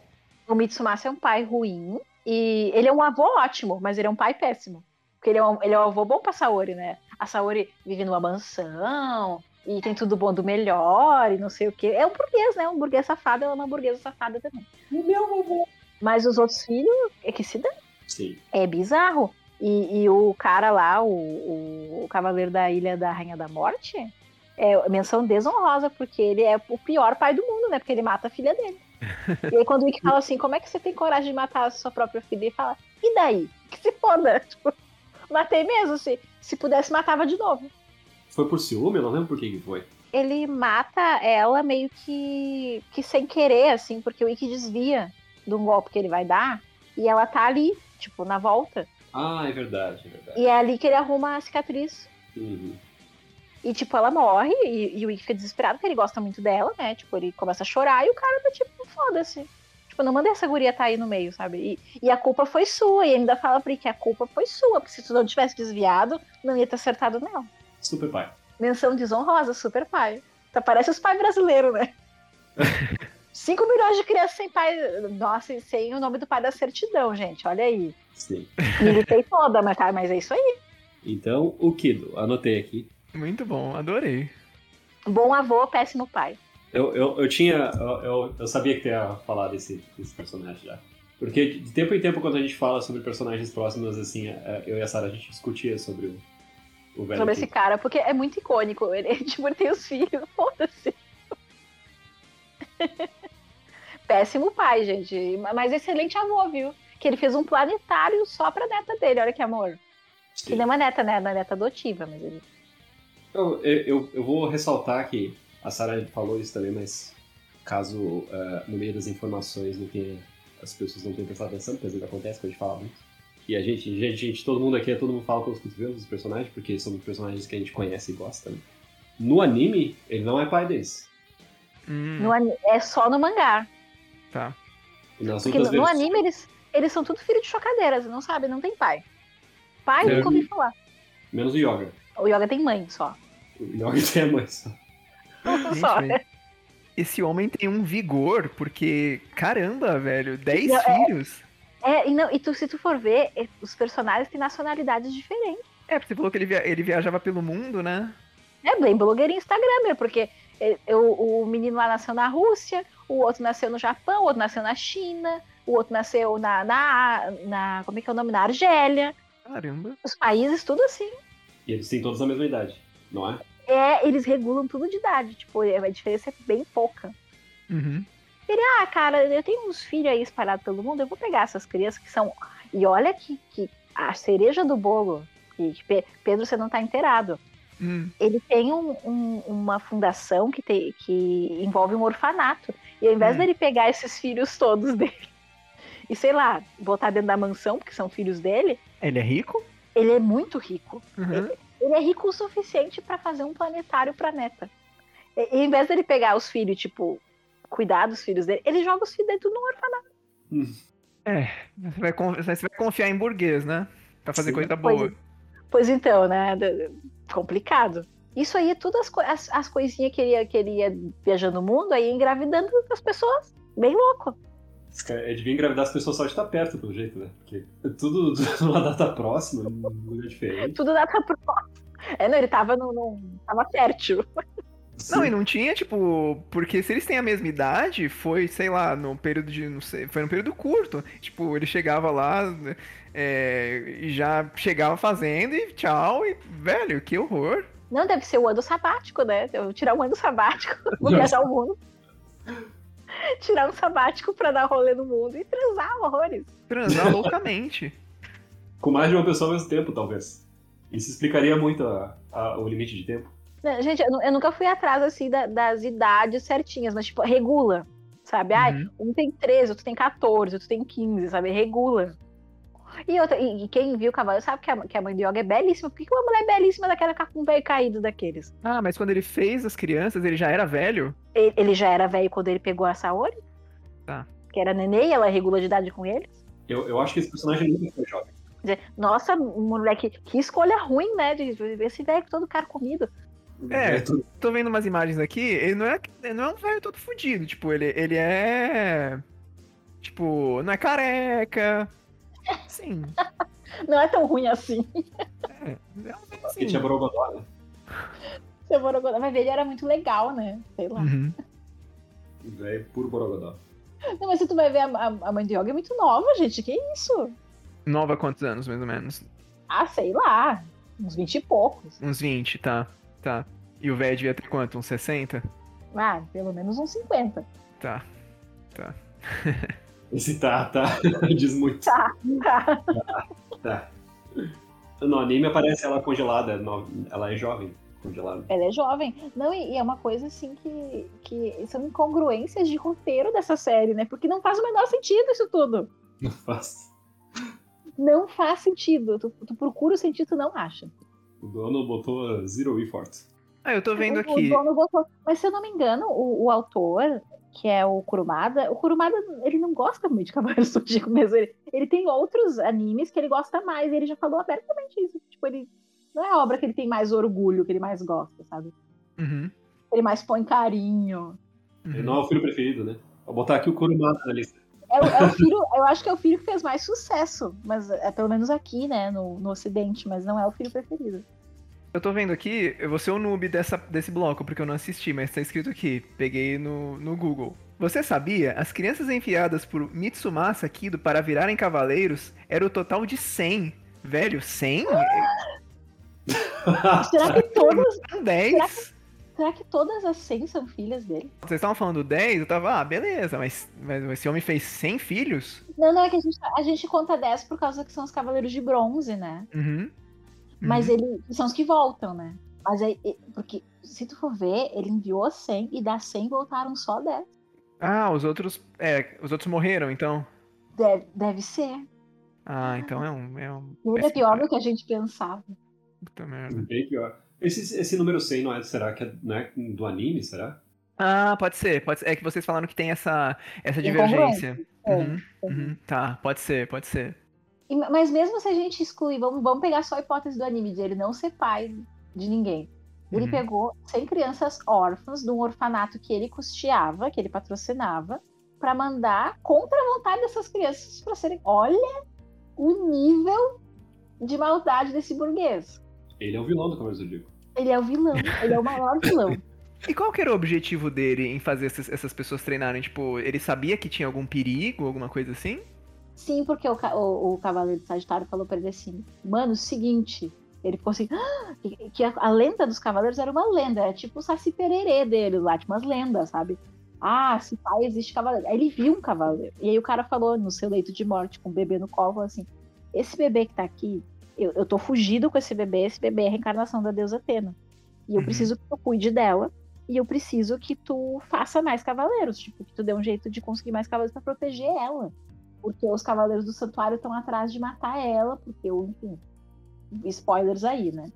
Como é que é? Não sabe, assista, Mona. Não sei. Não sabe, assista, Mona, é você que lute. Ah, porque a galera do santuário estava atrás de matar ela, porque achavam que era uma impostora, que era um problema, que era não sei o quê. Uhum. E, e ele falou assim: "Você precisa- a gente precisa de cavaleiros pra proteger essa menina. E ele falou assim: beleza. O diálogo foi mais ou menos esse mesmo, bem assim, beleza. Ele falou, beleza, vamos fazer esses filhos aí. Pois é, aí é que tá a incongruência, porque ele já tinha esses filhos. Porque se a Saori tem 13 e o Ikki tem 15, como é que, como é, que é isso? Então, tipo, esses bebês já já estavam nascidos ou estavam na barriga quando, ela, quando ele encontrou a Saori. Uhum. Ele deve ter falado assim, ó. E ele adotou a Saori como neta, né? Vocês reparam que ele não adotou como filha. O cavaleiro deve ter falado, ah, eu preciso de 10 guerreiros jovens para proteger a Saori. Isso! Hum, que coincidência. Hum, olha só, Então. tenho, 10, tenho 10 filhos bastardos. Vou- pegar essas crianças aí e vou, e vou fazer os cavaleiros pra, pra proteger ela. Eu acho que, que ele, ele deve ser um velho tão burguês, tão safado, que ele falou assim: eu vou cuidar bem dessa criança, já que ela é a reencarnação de uma deusa, né? Eu acho que foi só por isso que ele cuidou dela. Porque ele não gosta de criança. Se ele gostasse de criança, ele não ia tacar tudo num orfanato. Sim. É, gente, complicado. E manda, e manda pros lugares, tipo, a Ilha da Rainha da Morte. O nome do local já, já diz tudo. É, não, um lugar assim. Vou mandar pra, pra Sibéria. Treinar na Sibéria. No meio dos iglu. Pode um troço desse? Pode não. Foda. Melhor pai. Não, do, Melhor o, o Sex deu bem que ele foi pra Grécia, né? A Grécia é bonita, tem, tem o mar é cheirosa, né? Sim, pô, legal pra Tem um outro caralho. menino que foi pra Argélia. A Argélia é bonita também, a Argélia é cheirosa, né? Mas ai, a Sibéria é frio, gente. A Ilha da Rainha da Morte, eu não sei onde fica no, no globo terrestre, mas tem, tem, Tem um vulcão ali, gente. Vulcão, né? É. Isso aí, então. Bizarro. Kido ficou. ah, é o quinto da nossa. ah, Só pra deixar claro que a, li- a lista ainda não está na ordem, depois a gente vai decidir isso. Tá na ordem do que a gente foi falando por enquanto, né? Então, minha vez novamente. Seguir o círculo. O círculo. Ah, o que eu vou falar agora, eu vou, eu vou ser cancelado de novo. Em- que nem todas as outras vezes que eu falei. vou seguir o, seguir o rumo. É, é sobre um anime que ele, dividiu opiniões sobre as pessoas que são fãs da, da origem do anime. E ele recebeu opiniões negativas sobre as pessoas que gostam do anime. De, de animes em geral. Que é o Castlevania, da Netflix. Olha aí. E o personagem é o próprio Drácula, o Vlad Tepes. Que é, o Vlad Tepes ele é papai do Adrian, que depois se chama Alucard se- querer ser um, um contraponto ao papai. Filho rebelde, filho rebelde. É o filho rebelde. Eles, eles eram uma família bonitinha e tudo, tava, todo mundo se dava bem, até que ah, as pessoas mataram a esposa dele, né? A esposa do Drácula, do Vlad. Ele se revoltou contra a humanidade e o Alucard falou: opa, não, não, peraí. Que isso, pai? Não vai atacar eles nem nada. Isso é só uma vila aqui que foi ignorante, não significa que todo mundo seja. E o papai atacou o, o- o filho. Deu uma cicatriz nele, enfraqueceu ele, aí ele se, se isolou, o, o Alucard se isolou do- da humanidade. E o Drácula devastou o mundo inteiro, né? E foi toda aquela história que tem no jogo e no, e no anime também, que eles deram certas pequenas variaçõezinhas de um pra outro. Mas eu, eu acho que ele é uma figura, um papai icônico, talvez não por ser o papai, mas é que o filho é um personagem icônico e o pai também. A relação deles como pai e filho não é icônica, mas eles como personagens separados são. E eles só existem ali porque um é pai e filho, né? Porque um é filho do outro. E ele depois tem que se revoltar contra o próprio pai e ter que lutar contra ele depois. É- é- ele é, é um personagem que passa por muitas dores, tanto no, no- na animação quanto no, no próprio jogo. É, mas eu tenho um porém. Ah, O, o que, que define um, um anime? É- é- ele tem que ser exatamente só feito no Japão, porque esse, esse anime. Ele. Esse anime ele, ele é feito com todo o estilo sim, de anime. sim. Tu olha ele, se tu escutar no mudo, tu fala assim, não, isso aí é um anime. Mas a A dublagem original. Como? A gente tem que trocar o título para o podcast do cancelamento. Cancelamento. E o- Só que os dubladores originais são, ah, são em inglês. Em inglês, sim. Então, o que é um anime? O que é, o que é vida? Eu não vejo problema em trazer eh, o Castlevania pro, pro episódio de anime, porque bate assim, tipo, o estilo, o estilo, a arte é. Ah, não sei, vou, vou, tô, tô cagando regra aqui, mas eu. Não, é japonês, né? Mas é a mesma coisa o, o Avatar, que você você gosta bastante de Avatar, né, Vic? Sim. O Avatar também tem todo estilo de anime, só que ele não é japonês, né? O Avatar eu ainda consigo sentir. Sentir vibes mais ocidentais nele. Sim. Mas o Castlevania, se tu colocar no mudo, ele é, ele é full-time anime. Sim, Só que as vozes pelo é, estilo.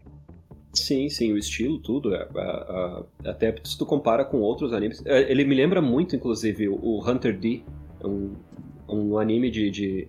e mangá também. Hum. De vampiros e caçadores de vampiros antigo, assim, o estilo é bem parecido. Esse Hunter D, ele é japonês mesmo. Ele é japonês mesmo. Só Tá. que é, é muito parecido. Se tu não, se não colocasse Castlevania, tu podia dizer que era, que era um, um, um filler ou um spin-off. Eu tô vendo aqui, é bem, bem parecido, sim. É. Então, uh, eu, eu não sei.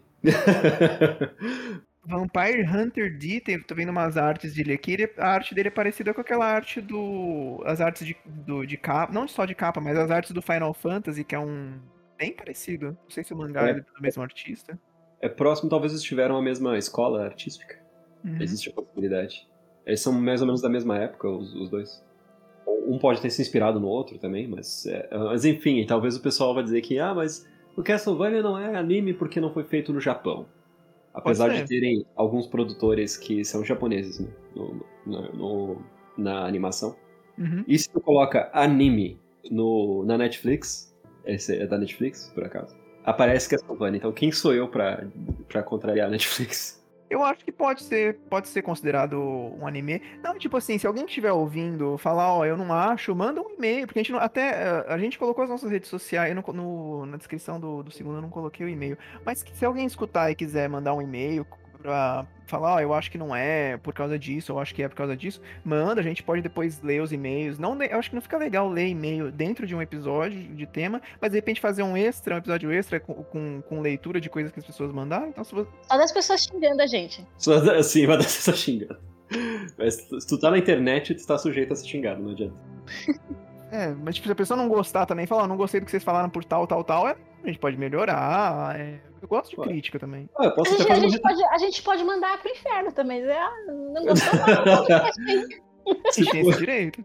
Se não for público, ninguém vai saber. ah, você não gostou? Hum, nossa, vou, vou dormir na pia. não, a gente, brin brincadeira, pode mandar. Eh, a gente aceita crítica sim, tá? Qualquer coisa eu faço uma retratação no próximo episódio, no início, dependendo de como for. Ou dependendo se a reclamação for algo pertinente ao próximo episódio também. Que, que qualquer, coisa, qualquer coisa eles mandam foto de calcinha. Sim. Independente pra, pra cada um se retratando. Sim. oh, parece que o consenso da internet aqui é que não é anime. Tô, tô procurando no Reddit. Ah, é? Agora já foi. Eu vou, eu vou agora agora já, já dissemos, já dissemos. Já e... falei, eu vou colocar aqui Vlad Tepes. Tem uma cena no, no Symphony of the Night que tem um chefe que. No Symphony of the Night você joga com o Alucard. Tem um chefe que antes do, de você lutar. É uma ilusão, não lembro se é um ilusionista, faz um tempinho que eu não jogo. Mas tem um chefe que o, que o Alucard. que ele vê, que ele conversa com a mãe. Então o Alucard parece que é bem marcado, né, por essa questão da mãe dele. É, não é, não é uma ilusão. Exatamente. Ela, ela tá tipo num cenário o cenário é ilusão, mas ela consegue se transformar em outras pessoas. Ela é uma sucubus. Ah, tá. tá. Ela, ela, lá ela é uma vampira que ela, ela. Eu não lembro se o jogo trata ela como vampira ou como demônio, eles não deixam tão claro assim. Uhum. Mas ela se transforma em outras pessoas próximas para poder chegar perto das pessoas. Né? Tá. E é uma questão, sim, pro personagem. Tanto no, no anime quanto no próprio jogo. O personagem do jogo já sofre pra caramba. Uhum. Tá, ele tá indo realmente contra o próprio pai e tudo, e, e não é exatamente algo que ele gostaria de fazer. E, e, tem essa questão deles ficarem cutucando na ferida dele sobre a mãe dele ter. A mãe dele ter sido condenada como bruxa por ter se relacionado com um vampiro. Uhum. E o pai dele era de boa mesmo. Até nos textos, apesar da, da dublagem ser meio galhofa dos jogos, ele fala mesmo, olha, eu, eu, eu, eu posso causar um monte de destruição, um monte de coisa que eu tô com raiva do mundo porque mataram minha mulher, mas quem me ressuscita o tempo todo são vocês. Olha aí. Aquele diálogo ele, clássico. Ele fala isso. Ele fala, What is a man? É, nesse, nesse diálogo que ele fala todo pomposo. e ocasionalmente joga a tacinha no chão. Exatamente nesse diálogo ele fala: Olha, vocês causam um monte de coisa, vocês são uma pilha de segredos aí, eu, eu vocês que me ressuscitam. Uma pilha eu tô segredos. aqui, eu vou continuar fazendo o que eu sempre fiz. Sim. Eu tô vendo aqui, é Lisa, a mãe dele, chama? Sim, Elisa. É a Sucubus mesmo, Vicky, certinho, que você falou, esse chefe. No, no, no, na animação, eu não vou falar anime agora, senão eu já fui cancelado o suficiente. Na animação, na animação ela, ela trabalha com. Ela gosta de ciência, né? Então o Drácula ele conhece, tem muito conhecimento de ciência, porque ele viveu muito tempo. Uhum. Então ela acaba se relacionando muito com ele, eles trocando essa, essa parte científica. Assim, e eles consideram ela como bruxa porque, bom, uma mulher fazendo essas coisas que eu nunca vi na minha vida. Bruxa, né? É mulher que gosta de matemática, bruxa. Bruxa. tipo, uma, uma questão, Vitor. então o Vlad, ele era humano antes de, de acontecer toda essa treta? Não, não, não. Eles, eles não mostram exatamente a, a, origem do Drácula nos jogos, porque tem muito furo dentro do jogo, né? Hum. Mas quem era humano era só a mulher. Ela se apaixonou por ele enquanto ele era vampiro mesmo. Ah, é assim, ele é vampiro, tá. tá. Nossa, nossa, agora eu falo que eu sou gamer e eu falo uma, um absurdo desse de falar que o Drácula era humano. um dia talvez ele foi, mas. né, não, não. Até nos jogos eles, eles refazem a história inicial do Drácula, como o, hum. o, Drácula ele não. ele era um caçador de vampiros. E ele era da família Belmont. Hum. E ele vai enfrentar um vampiro lá e acaba que ele, ele quebra a maldição, só que ele, se, ele, ele pega para si a maldição. Aí ele vira um vampiro. Entendi. Acontece com ele o que aconteceu a, a próximo que acontece com o Richter no, no, no Symphony of the Night. Ele fica no, no trono lá no lugar do, do, outro cara. Aí o filho dele, nesse, nessa, nessa segunda história aí, é, é o, é o Trevor. Não é uhum. o Alucard, né? É o Trevor que vira meio vampiro, meio, meio homem. Isso no anime? Não, no, no, na, nessa, nesse reboot que eles fizeram no, no, no novo, no novo, nos novos jogos do Castlevania. Ah, eu, eu não joguei os. Faz tempo que eu não jogo Castlevania. O último que eu joguei foi o. Foram os de DS, o Order of Ecclesia. Ecclesia. É, esses aí eles ainda seguem mais ou menos os antigos, né? não é? O- os novos esses que parecem God of War. Ah, o. Sim, sei, sei. Tem no Steam. Lord of sei. Shadows, eu acho que é o primeiro. Lords of Shadow, sim. Então. É, o, o anime é baseado no terceiro, se não me engano. É, o anime é baseado no Castlevania 3 de, de Nintendinho. Nintendinho. Ou pra primeira temporada, pelo menos. A segunda também é. Ah. A segunda também é baseada no. E no anime eles não chegam a adaptar a história do Symphony of the Night. Não porque nem chega perto ainda, né? O Symphony of the Night é bem. é 100 anos depois. Sim. O Trevor sim, tá morto. É depois. Já é, já é, eu acho que a segunda. É duas gerações acima do Trevor ainda, que é o, que é o Richter, né? É o Richter, sim. Pô, e, e por causa disso, né, deu toda essa treta, porque o Drácula é um. Ele revive, né? Ele tá sempre revivendo, porque tem um monte de, de Mas não é ele né? que revive, são as pessoas que, que revivem ele.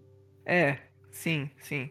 Bem, bem. É exatamente ele que, que reclama. É, tem, tem, tem vezes que provavelmente ele nem quis reviver. É, No próprio animação, ele- eles, eles meio que, que trabalham em cima disso. Eles, eles falam animação que, olha, ele, ele não tá afim de voltar. Quem tava querendo citar ele são os Uhum. caras que acreditavam que ele, era, que ele devia voltar pra criar o caos no mundo, ou, ou sei lá qual o, o desejo deles, né? Mas aí o, o, o Alucard não, não, não. Ele sabia o, o- qual era o- a capacidade do pai dele, né? Então ele sempre falou: não, tá ok, eu vou, eu vou tentar proteger aqui o que eu puder proteger, porque a humanidade merece, mesmo que não pareça. Uhum. Aliás, o, o Alucard no, no- na animação ele é comedor de casais, né? Comedor de casais? Sim, não é de casadas. Eu não, é de, de um monte de coisa. Não, na animação ele, ele transa com um irmão e uma irmã, na verdade, Ao mesmo tempo? ao mesmo tempo. Meu Deus. Ai, que horror! É, é uma tentativa deles, é, pra quem que acha que é spoiler aí, mas é, ah, azar, ninguém aceitou tão bem esse- essa animação mesmo. Mas é, ele- eles vão transar com ele e, e tá rolando lá, só que é uma tentativa dos dois tentarem matar ele. Aí ele mata os dois. De prazer. De matar de Prazer. Let's get it on! Porque, hum, o seu Alucard é assustador, lamento o meu da o cu. Chora. Então aqui, eu coloquei aqui o Draculha, o de Tabs. Agora é sua vez, Pedro. Fire. o meu personagem agora é de um anime recente, um mangá, mangá anime recente, chamado Promised Neverland. É, cê- o Vic eu sei que conhece, o, não assistiu, mas já ouviu falar. Você você já ouviu falar desse anime, Sarah? Eu nunca, nem, nem nada, nunca vi mais gordo. Nunca nem vi. Nunca nem vi. Então é o seguinte, o Promised Neverland, ele se passa num orfanato é, que tem 38, se eu não me engano, são 38 crianças que moram lá.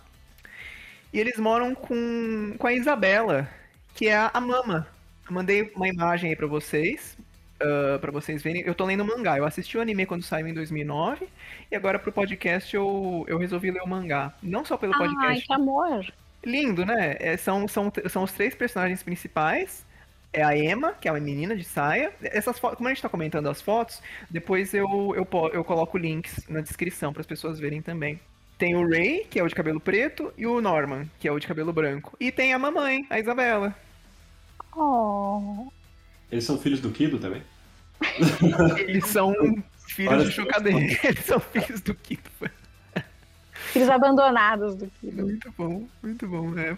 Sim, sim, pode ser. Ó. É no mesmo universo. Promised Neverland e Cavaleiros do Zodíaco. E eles moram. São, são esses são os três protagonistas e tem mais outras crianças de, de idades variadas. Então tem bebê, tem criança de 5, 4, 5 anos, tem até, um, até 12, né? Eles, os três mais velhos eles têm 11. E aí o que, que acontece? A mama, que é a Isabela, ela cuida deles. Eles, eles têm uma rotina, eles acordam, tomam café, ah, todo mundo ajuda, né? Na, na- porque a, a mama sozinha com 38, pô, tem que ajudar, os mais velhos tem que ajudar, né? Sim. Aí eles, eles arrumam a mesa, tomam café juntos, e eles têm provas durante o dia, né? Eles têm umas provas ah, que eles sentam num computador. Você chegou a ver isso, Vitor, das provas? Não, eu só, só sei da existência desse anime. Eles fazem umas provas numa tela de computador. Eles sentam todo mundo, até os mais novos, e fazem. Acho que no- eu não lembro no anime, mas no mangá mostra umas coisas tipo de geometria, sabe? Umas coisas de raciocínio lógico. O que que acontece? Quando eles têm 12 anos, eles são. Quando eles completam 12 anos, eles são mandados para uma família. né? Então tem uma despedida, a criança vai embora com, uh, com a Isabela, ela leva pro, pro um lugar lá e a criança vai embora. E o que que acontece? Esse lugar que eles moram é um lugar bem... Uh, bem bucólico, sabe? Uma coisa bem... Bucó é, bucólico é uma palavra certa, Sara? Você que, que é mais... Eu acho que é uma coisa mais rural, assim. Sim, sim, uma coisa bem rural. Fugere urban. Uhum. Sim. Sei. Não, tá certo, tá certo. Então eles moram, vou mandar uma outra imagem pra vocês do deles na floresta pra vocês verem como é que é. E essas, essas imagens depois eu, eu tiro print de tudo do mangá e mando. Aí estão as crianças brincando, ó. Na, numa florestinha com coelhinho, coisa bem bonitinha. Ai, que amorzinho, gente. Eu, eu tô com feeling de que esse, que esse, esse anime fica violento depois. Tá com feeling, Victor? Tô com feeling de que ele fica violento depois. Aí o que que acontece? Aí tem a Connie, que é uma, uma menininha, acho que ela tem 5 anos, que ela vai ser mandada embora uh, numa noite. Aí tem a despedida dela tal. Ah tá, e outra coisa que eu não falei. Esse lugar que eles moram é, tem, essa floresta e é cercado por, um, por muros, né? De, me- meio que um círculo com muros. Então, eles não têm pra onde ir. Tipo, nem se você se meter na floresta, você vai chegar num ponto que, que tem um muro muito alto que não dá pra escalar. E tem um portão, que é pra onde as crianças vão quando, quando elas vão pro lar.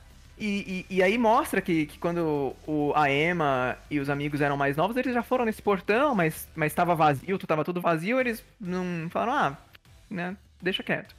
Aí esse dia que a Connie é, vai embora, ela esquece um coelhinho que ela tem. Aí o Ray, ele pega o coelhinho. Eu não lembro se o Ray pega o coelhinho, eu acho que sim. Ele, ele, ele fala, ó, ah, ela esqueceu o coelhinho. Aí a Emma e o Norman falam, não, a gente vai levar. Eu acho que o Ray que sugere, fala, ó, por que vocês não levam? Não lembro direito agora, mas, mas eles vão levar. Eles seguem a mama, né? Aí quando eles chegam lá, eles encontram um, um caminhão. Ai, então, vai ter, vai ter que ter spoiler do primeiro episódio, gente. Então. Mas é só do primeiro episódio. Vocês vou- que lute.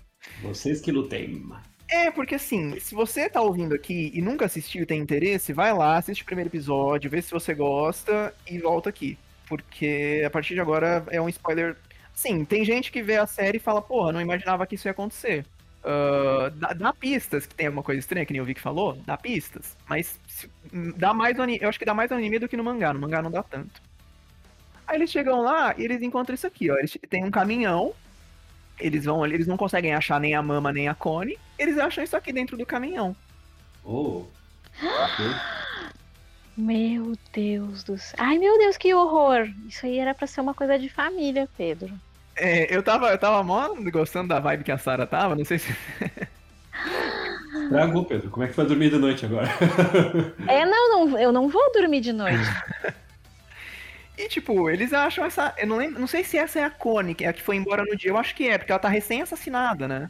E tá- e ela tá com uma cara de medo. Ela deve ter tido uma morte. Deve ter tomado. vé, Deve ter sido uma morte horrível. Ai, que horror. E a Emma também toma um puta susto quando ela olha. Eu tomei um puta susto. Sim, ela tá com uma flor, parece que tá com uma, uma, uma flor enfincada no peito, né? E isso tá no. Se eu não me engano, ele tá na parte de trás do caminhão. No mangá é muito legal porque você, tipo, ele tá fechando a página, eles olhando, a- olhando o caminhão, você vira a página e vê isso. E, tipo, se você não tava esperando, é, um- é um efeito muito. muito foda. Você vê ela morta. Um um efeito muito foda você ver ela morta. Não, tipo, eu, eu quis dizer surpresa. Foi cancelado agora. Sim, sim. Fora de contexto. Que legal ver ela morta. E, e, tipo, aí, aí eles escutam um, um barulho e tal, porque eles não, não conseguem achar a mama e. Aí eles se escondem embaixo do caminhão e aparece um. uns bichos, umas coisas assim, uns demônios. Uns demônios bem bizarro. Me lembra. Me lembra Berserk. Berserk. Sim, quando eu te mandei, Vicky, era, era desse anime, aquela outra imagem que eu te mandei. Ah, tá. Sim, sim. E é uns bichos bizarros. Eu acho que, inclusive, eu, eu acho mais bizarro o design deles no mangá. Não lembro do, no anime, porque eu assisti faz uns anos. Mas o design deles no mangá é super bizarro. Ah, aí tá. Ah, tá, ma- mandei errado. Mas aí tá a mama. Aí você já vê a diferença do, do- da expressão dela antes e depois. Aí ela tá mais séria. E aí a Emma e o Norman começam a falar: puta que pariu. A gente não tá sendo mandado pra lar nenhum. A gente tá sendo mandado pra uh, para eles serem comidos. Então o que que acontece? Uh, o plot twist desse episódio é o seguinte: eles são cuidados até uma certa idade, até os 12 anos, aí eles são mandados embora e esses demônios se alimentam de crianças. Hum. Então eles são cultivados é, tal qual gado. Ah, sim. Vivendo a vida boa, Nossa. isolada, pra virar comida depois. Exatamente, exatamente. E aí é isso, Nossa, tipo, It feels bad, gente. Que isso? foda, né? Ó a crítica social. Crítica social foda. Tipo, não, é, é, é- tem, eu acho legal esse, esse paralelo com o gado. E o que que acontece nesse anime? O, como o cérebro é a parte mais gostosa pros demônios, então por isso que eles têm que fazer as provas, pro cérebro estar bem desenvolvido. Ah, tá. E, e por isso que ele- eles têm que ter uma vida feliz, porque não adianta, tipo, não adiantaria pros demônios, a qualidade da- da- do alimento diminuiria se, se eles fossem criados, tipo, num campo de concentração, com uma qualidade de vida horrível. Sim. Aí você vê que no, no universo do anime não tem só essa mama, não tem só essa fazenda. No, no, no mangá eles chamam de fazenda. Não existe só essa fazenda. Existem várias fazendas e, e essas crianças são, são criadas numa vida feita pra ser feliz, pra depois eles serem mortos e dados pra, de- como alimento pra demônios. Nossa, que coisa horrível. Puta crítica social sobre. É, não vou nem falar nada, que senão vão me cancelar. A gente já tá cancelado mais de uma vez nesse episódio já. Qualquer semelhança assim com outros animais é mera coincidência. Mera coincidência. Sim, não tem nada a ver. Por que, que eu escolhi ela, né? Porque ela não é mãe biológica de ninguém, mas você vê, tipo, ah, ela é uma, é uma boa vilã, por quê? Porque as outras crianças não, não sabem, né, o que tá acontecendo, então as outras crianças eh, continuam amando ela. A Emma e o Norman descobrem, aí depois eles contam pro Ray, que é o outro. Porque essas crianças são muito inteligentes, né? Eles são, tipo, crianças geniais. Então depois a Emma e o Norman contam pro Ray, e aí fica, tipo, esse jogo de. Aí eles resolvem fugir, resolvem bolar um plano pra fugir. E a mama me- meio, ela, eles esquecem o, o coelhinho lá que eles iam devolver, eles deixam cair lá, esquecem. Ela descobre que teve alguém lá, né? E ela fica desconfiada, ela fala, puta, agora teve alguém que veio aqui. E aí fica esse jogo, tipo, esse jogo de, de gato e rato na primeira temporada, deles tendo que conviver com a mama como se nada tivesse acontecido, mas sabendo da verdadeira natureza dela, que ela não é uma mãe legal que ama todo mundo, ela só tá lá pra não, pra não ser morta também, né? Porque ela, ela concordou faz- é, de ter esse papel de mama, pra, pra não. Senão ela ia morrer, né? Porque o, o, o mundo tá dominado por demônios. Sim. Mas como é que essas crianças são, são, são desenvolvidas? Eles têm. Que nem gado, assim? Eles têm um campo É de chocadeira? Como é que é o negócio? É? Eles plantam a cegonha atrás. porque- Então, no, no mangá eu li, eu li até um pouquinho, até um pouquinho do volume 3. Eu não lembro se no anime na primeira temporada explica de onde saem essas crianças. Mas se tem alguém, porque deve ter alguém. É, tem que ter, ó, tem, que ter duas pessoas pra fazer, né? Cadê o, 20 o outro 23 cromossomo, né? Exatamente. Como é que é o nome dessa essa personagem? Eu vou colocar aqui já. Isabela. Isabela. Isabela. O que, que vocês acharam do design dela? Ah, eu achei tão fofinho. Eu, eu acho que isso é muito legal, né? Porque não é um design que te faz imaginar que algo macabro vai acontecer, né? Uhum. Não só pelo tema, porque são crianças. A gente falou um pouco sobre isso no podcast passado, mas esse design ele, ele sempre remete a historinhas engraçadinhas, fofinhas e e a gente vê que não tem nada a ver, é um- é um choque, é um choque bom, é um bom recurso. Uhum. Eu gostei do- da, da, da escolha do, do artista de como mudar a expressão dela, dependendo da. Vou até voltar aqui para outra imagem. Essa expressão, ela deixou ela com uma expressão mais seca Uhum. na outra imagem. Eu, eu achei legal, eu gostei. Gostei dessa dicotomia que o próprio personagem tem. Gostei, gostei. Vou deixar aqui no, na lista. Isabela. Aí o que, que acontece com esse anime? Dizem que a segunda temporada não é muito boa. Ah, a primeira temporada, até onde eu li, tá sendo bem fiel ao mangá. Foi, né? Foi bem fiel ao mangá, mas parece que na segunda eles não seguiram o mangá. E eu não sou aquela pessoa que, que, que fala, defende tanto o mangá, fala, não, tem que ser igual ao mangá, não sei o quê. Se eles forem fazer uma outra adaptação boa, legal. Quem quiser ler o mangá, que leia o mangá. Mas estão falando, tá, tá com bastante crítica essa segunda temporada. Então por isso que eu resolvi ler o mangá agora, pra, pra pegar, já ler, reler essa primeira temporada que eu tinha assistido e continuar. Tem, esse tem na Netflix esse? Esse tem na Netflix, só a primeira temporada por enquanto. Ah, tá. É, ele não é um anime da Netflix, né? Não, não é da, da Netflix. Ah, ok. Dá pra achar por outras formas. É, através da, da, do trabalho glorioso e, e, muito bem feito das pessoas que preservam o patrimônio cultural histórico, né? Sim. São grandes curadores, preservadores, né? Heróis. Nossos heróis. Louvável é. esse trabalho. Beijo pros nossos heróis. Beijo, heróis. É, eu fiquei assim, pensando, ah, eu vou trazer. Uh, porque esse eu tinha certeza, a Sarah tinha quase certeza que não, não ia conhecer, o Vico já tinha falado que conhecia. Conhecia não, já sabia da existência, né? Aí eu falei, ah, tinha um. É que, tipo, eu achei legal para trazer, até porque quem tá ouvindo fala, ah, pô, eu não conheço esse, esse anime. Vai lá assistir, é bem legal. Vai lá assistir. Indicação, indicação. Indicação. Foi um, foi um ponto na lista aqui e indicação também. Mas fica aí minha recomendação, então, de. Uh, tendo assistido a primeira temporada do anime e tendo começado a ler o mangá, recomendo mais o mangá. Mas é que tem gente que não tem muita paciência pra, pra, pra ler mangá. Já vi vários amigos meus falando que não tem paciência para ler mangá. Não tem paciência para ler mangá, gente. No mangá, os, os, eu achei que a arte dele é muito bonita, os cenários são muito detalhados. É, ele tem, por exemplo, uma cena que é todo mundo na sala de jantar e, e, tipo, uma cena só, um quadro mostrando. Ah, tem criança, tipo, correndo pra lá e pra cá, tem criança que derrubou o prato. Nem é o foco da cena, mas só eles fazerem essas cenas super detalhadas, eu achei muito legal a arte dele. Enquanto tu desenha em quadros, te dá uma liberdade maior de fazer isso, né? Isso daí é ruim de tu fazer em, em, em animação, porque tu tem prazo para fazer, o custo é muito maior para te conseguir animar tanta coisa ao mesmo tempo com uma qualidade boa. Então, eu entendo por que, que as pessoas uhum. escolhem deixar com menos detalhes quando é animação do que em comparado ao que é o, o HQ, né? Ou a, o mangá. O mangá é um HQ. Eu botei outra questão aqui agora. E agora é minha vez, dentro da nossa ordem aleatória, que, que é assim mesmo, a gente tá cagando regra hoje, porque o podcast é nosso. é assim que a gente vai fazer. Eu vou falar sobre mais uma questão aqui. Eu vou ser cancelado de novo. O meu objetivo hoje é ser cancelado a cada vez que, que, que o bastão passar na minha mão aqui. Opa, como é que é isso o negócio que tu falou ali? Qual o negócio? De bastão passar na mão? Como é que é isso? Bastão passar na minha mão. Aqui é, é isso aí. Aqui, a quinta série nunca morre, né, gente? Desculpa, desculpa. Eu não, eu não tô à altura de vocês. Por que você acha que eu dei risada? No momento que eu, que eu falei isso, eu entendi, eu mesmo dei risada. Eu me zoei, não preciso que os outros me zoem, eu faço isso comigo. Uh, eu vou falar sobre uma animação aqui que, é, para mim, ele é anime, pelo estilo que ele é, apesar de ter, ter sensações de, de ocidentalismo, né? Uh, e eu vou ser cancelado de novo, que é o Avatar, The Last Airbender. Adoro. O último mestre do ar.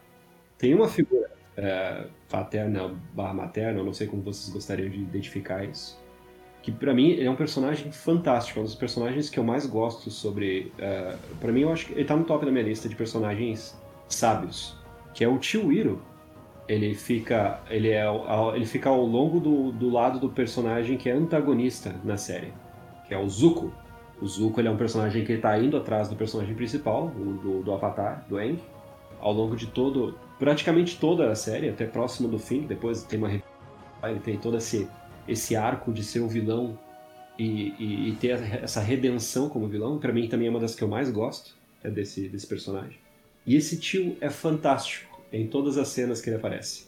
Ele tem um nível certo de humor, ele tem um nível certo de sabedoria, e não é uma sabedoria tão clichê assim. A sensação que tu tem é que ele realmente é aquele tio que, que, que vai te abraçar e dizer: Não, tá tudo bem, só tenta aprender sobre isso. Ele, ele passa adiante o conhecimento que ele teve, porque ele também teve esse arco de de ser um militar de alto grau e, e, e matava pessoas, coordenava exércitos e tudo, e ele entendeu que ele estava fazendo era errado. Era para ele ser o líder de uma nação e ele, ele abdicou disso. Ele não quis mais. Uh, e ele tentou viver uma vida de paz. Aí quando esse o Zuko foi... Aliás, menção honrosa, o pai do Zuko, que é o, o, o Ozai, que é o líder da nação lá, que é um, é um, um pessoal fascista, que quer dominar tudo, que quer que todo, todo o mundo seja só a nação deles. O pai dele é, enfrentou ele em, em, uma.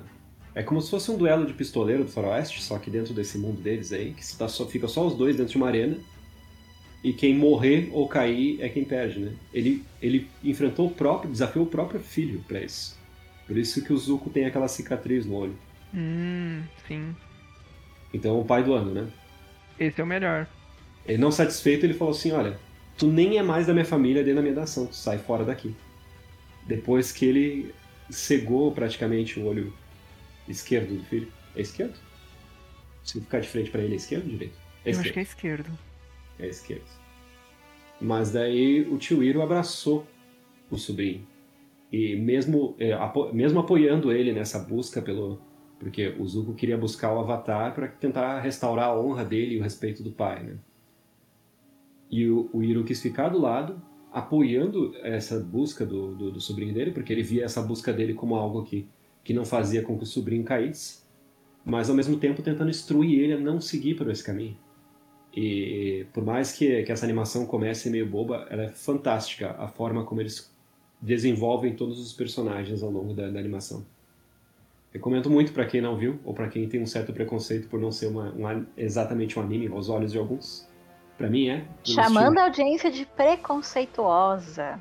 De gentinha. De gentinha preconceituosa. gentinha.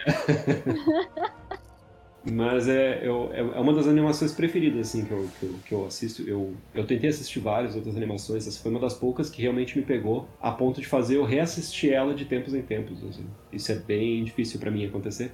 Você sempre comenta que você gosta muito dela, né?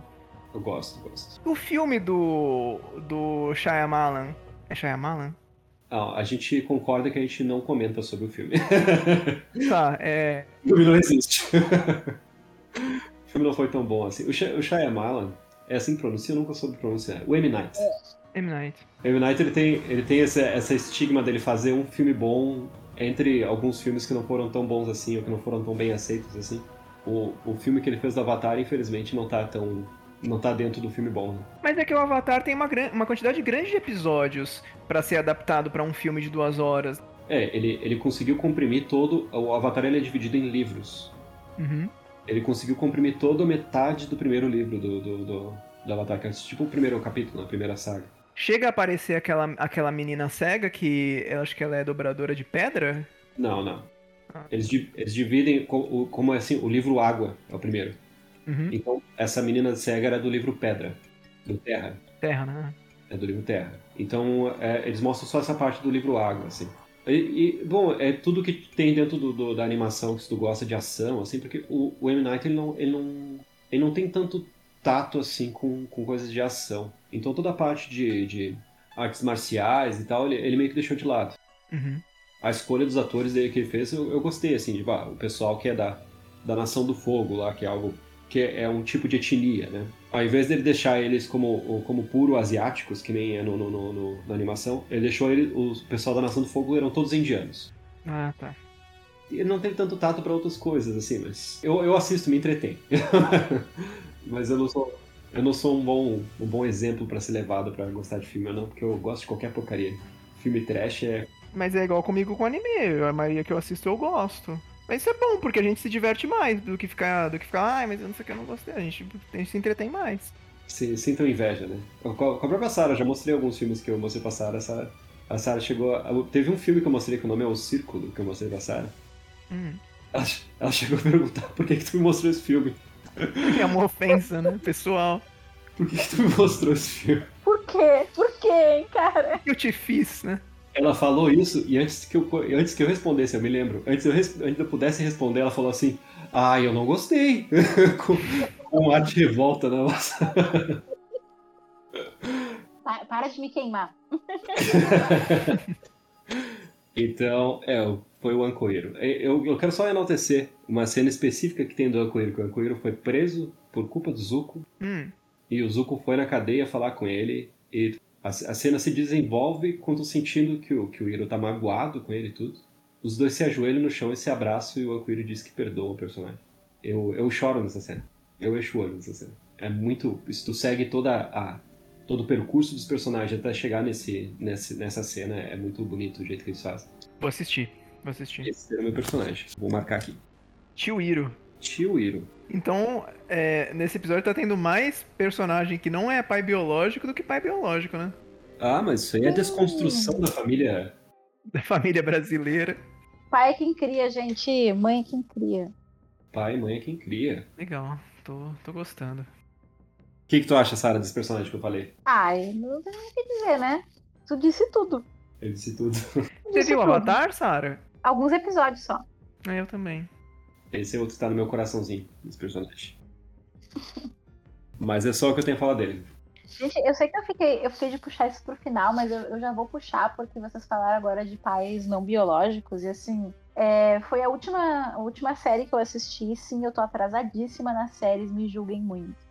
Mas eu assisti Mandalorian, gente. E Hum. assim, Boa. o Mando é o pai do Grugo, né, gente? Sim.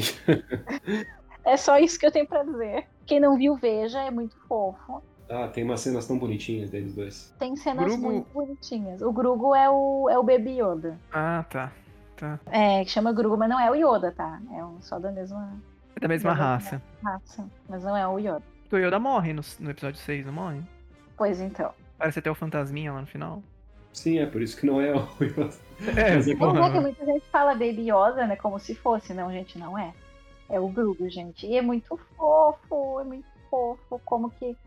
Porque primeiro ele, ele assim, ah, esse menino aqui, esse bebê aí é um enjeitado. Hum. E, ah, puta que pariu, tem que tomar conta da criança. Tá, né? Vou, vou, vou cuidar, vou fazer o quê, né? vou transportar. Só que ele vai criando uma relação, um vínculo, né, com Hum. o bebê, ao ponto de que eles criam realmente uma relação de, de, de cuidado, de paternidade quase mesmo. E, e é muito bonito isso. Eu acho que para uma obra, é, tudo bem, é uma obra atual, né? Falar sobre, sobre paternidade, que é uma coisa muito pouco explorada, é muito interessante. E, e se tratando de, de paternidade entre seres de raças diferentes, tipo, são alienígenas, né? Então, um pro outro. Então é uma coisa que é ainda mais bonita. Porque eu acho que dá um paralelo um pouco com o que a gente entende aqui, aqui na Terra, né? Como terráqueo. Tipo, ah, se não é meu filho, é um alienígena, né? É um alienado de mim. Eu só cuido porque, ah, porque é meu filho biológico, entendeu? Mas se não fosse, eu jamais cuidaria. Sabe aquela coisa? Sim. Então acho que isso é bem bonito. Então, menção honrosa, pai, pai do ano. Ótima menção rosa. Como é que ele chama? Na verdade, ele chama Jin, mas ah, chamam ele de Mando. Que é tipo uma abreviação de Mandaloriano. Bom personagem também, Sarah. Eu tenho que assistir o Mandalorian também, não assisti. Lucas Arts patrocina nós. Falamos É. bem. A Disney, né? Disney patrocina a Tadinho, gente. Sim. Então, temos oito. Então, terminando a minha lista aqui, agora eu vou passar pro próximo, falar o próximo da próxima parte da, da lista. Antes que eu fale próximo de novo. Manda ver. Próximo. próximo. Eu vou falar, eu vou. Eu vou falar de Full Metal de novo, né? Porque é um- uma coisa tão maravilhosa que a gente não tem como não ficar falando disso. Manda ver. Aquele brilho daquele metal, nossa. Eu vou falar do. Agora eu vou falar de um pai bom, que é o Mais Hughes. Que ele é um personagem. Vou falar bem brevemente, porque eu acho que do anime eu já falei bastante quando eu falei do, do show. Mas o Hughes, ele é um. Ele é tenente coronel. Ele é um agente de inteligência. E por que, que eu tô trazendo ele num episódio de, de paternidade, né? De pais e mães? Porque ele é um cara que ama muito, muito, muito, muito a família dele. Assim, é, que é a, que é a Elícia, né? A filha dele. Ele, ele, ele anda com uma fotinho dela no bolso, mostrando pra todo mundo, falando: Ah, essa é minha filha, olha como ela é linda. A filha dele acho que tem. tem ela tá de 2 pra 3, né? Tem um episódio que é aniversário dela no Brotherhood. Então ele, ele ama a filha, ele mostra foto, ele. Você vê que ele chega em casa, a filha vem abraçar. É uma coisa linda. O Rios é. O Rios é muito foda. Rios. É, o nome dele. Na verdade, é, é Hughes é o sobrenome, né? O nome dele é, é Ma, Maes. Nome bem, bem esquisitinho. E o que, que acontece? É, me dá a impressão de que ele. Como ele trabalha no exército, isso eu acho que não é nem falado no anime, mas como, como ele trabalha no exército, ah, é uma profissão perigosa, né? Por mais que ele não seja um agente de campo, ele é, ele é um cara de inteligência. Eu tenho a impressão que ele é um cara que pensa, não, eu vou, eu vou amar muito essa família, eu vou me dedicar 100% à à minha família, porque, pô, é uma profissão perigosa e se acontecer alguma coisa, pelo menos eu fiz, sabe? Eu sinto muito isso dele. Uhum. Uhum, faz sentido. E é isso, ele é, é um cara que, que muito devoto à família. A filha dele, você vê que, que é recíproco, né? Que a, que a filha dele também ama muito ele. É um paizão. eu, se tu procurar na internet, eles fazem a relação do, da, da, da parte visual desse personagem com o Mark Plyer, aquele youtuber. Mark Plyer? Mark Plyer, é um youtuber famoso aí nos Estados Unidos e um pouco aqui no Brasil também. E realmente ele é muito parecido com, com esse personagem. Ainda mais quando tá usando óculos, que os dois usam óculos. E depois a gente coloca a imagem no- nos, nos Uhum. Tem um cosplay dele muito bom no que eu vi no Reddit. Depois, eu, se eu achar também, eu coloco no. Coloco no. no- eu linko no post. nas imagens. Ok. Então é isso. Eu queria colocar o, o Rios na lista. Isso foi uma, um- uma ótima uma ótima adição à lista.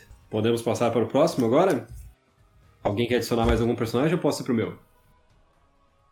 Pode ir pro teu. Eu quero adicionar um do Attack on Titan. Hum. Eu tava esperando, eu achei que alguém ia falar ele, mas ninguém falou. Que é o, o pai do Eren, o personagem principal. Que o nome dele é Grisha. Eu não sei se é assim que se pronuncia. Grisha? Grisha. Hum. Tu, tu já assistiu? É assim que pronuncia, Pedro? Eu assisti o primeiro episódio, mas aquele dia que eu tava bem bad, aí eu assisti, achei bad e falei, ah, outro dia. Attack on Titan não é algo que, que deva se assistir estando na bad, porque tá, se afunda assistir. É. Então, o Grisha, ele colocou um peso enorme em cima da, da criança dele. Ah, eu, vou, eu vou contar uns puta spoiler agora da série. É uma série recente. mas um Peraí, até, até que temporada? É, vai, é, é uma temporada. Isso é a história do porquê que acontece isso é, é bem mais adiante, assim. É, se, se, se a pessoa não assistiu, então pula pro, pro minuto. Uma hora, 45 minutos e 20 segundos. Ok. Tudo bem ter spoiler, é, porque é o último, mas quem não assistiu on Titan, você vai falar, tipo, você vai abordar bastante a história. Vai, vai abordar bastante. Mas eu coloco os minutos naquele espaço em branco. Coloca um minuto, coloca um minuto então, é melhor. Pra, pra pessoa escutar o, o finalzinho do podcast. Ok, Doc. Então, o, o pai do, do Aren é, é uma história bem complexa e cheia de reviravoltas. Hum, Ele basicamente descobriu um poder lá, que, que ele era de outra nação. Aí ele se infiltrou numa nação para poder descobrir uns poderzinhos que tinham nessa, nessa nação inimiga, que é aquela que tem os muros. Aí descobriu e, e aconteceu umas reviravoltas e, e- e entraram dentro dessa, desse local onde ele estava infiltrado. E ele se apaixonou por alguém que estava dentro lá antes disso acontecer, teve filho, blá blá blá. Esse filho é o personagem principal. sim. Aí no momento que aconteceu essa invasão, ele saiu correndo com essa criança. E aí, no momento que ele estava saindo correndo, um dos caras falou assim: Não, você não vai fazer isso. Isso É muito peso para uma criança. Aí falou assim: Não, mas ele é meu filho, ele vai aguentar. Que se foda. Que se foda, meu filho, eu que sei. Aí ele se sumiu no meio do, do, do, do- no meio do, mato, dentro de uma cabana. Aí ele já tinha nele um, um, um componente no DNA dele que fazia ele poderia, poderia fazer com que ele se transformasse em, um titã, né? Que é aqueles monstros gigantes desse seriado. Hum, Ele injetou na criança um componente a mais, que era da família real que tinha, que eles chamam de titã de ataque, que era uma arma que, que, que, a, que a família real tinha dentro dessa nação inimiga. Então ele juntou os dois na criança. E foda-se.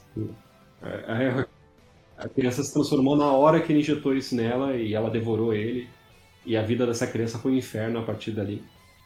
Porque o pai dele achou que a criança só ia lidar. E claro que ela não lidou, né?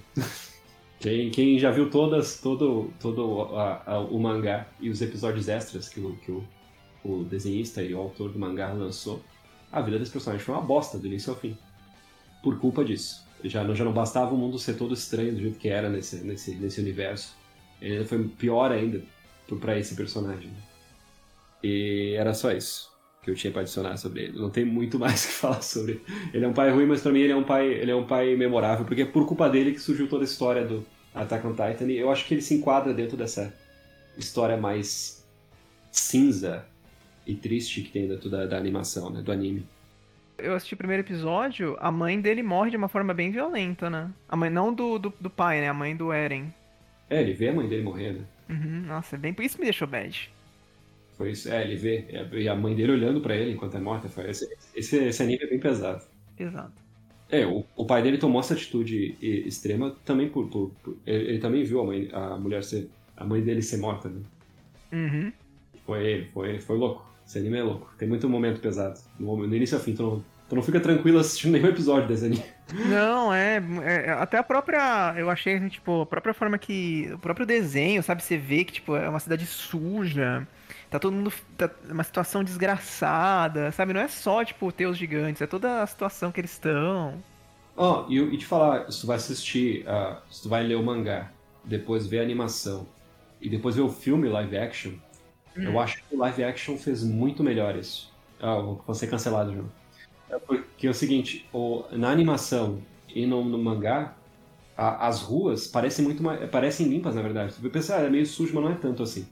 O, o centro, os, os centros de algumas cidades são bem piores aqui na vida real. Agora, na, no live action, a, as, entre os muros e as vielas, é claustrofóbico. Uhum. É tudo sujo, imundo. Essa parte que é pobre, né? Que tem uma região que é pobre dos muros. E tu vê os gigantes atravessando essas partes e, e, e esticando as mãos para pegar as pessoas nessas vielas pequenas. É muito mais claustrofóbico. Eu acho que o filme conseguiu dar uma, um realismo muito maior para essa parte do que seria uma parte isolada de pessoas passando necessidade dentro de um, de um sistema fechado. Né? Então, recomendo muito que assistam a, a, a, o live action exclusivamente por essas partes, assim, a, essa análise social que tem dentro do sistema deles lá. Muito bom. Isso aí. Terminamos nossa listinha de 10?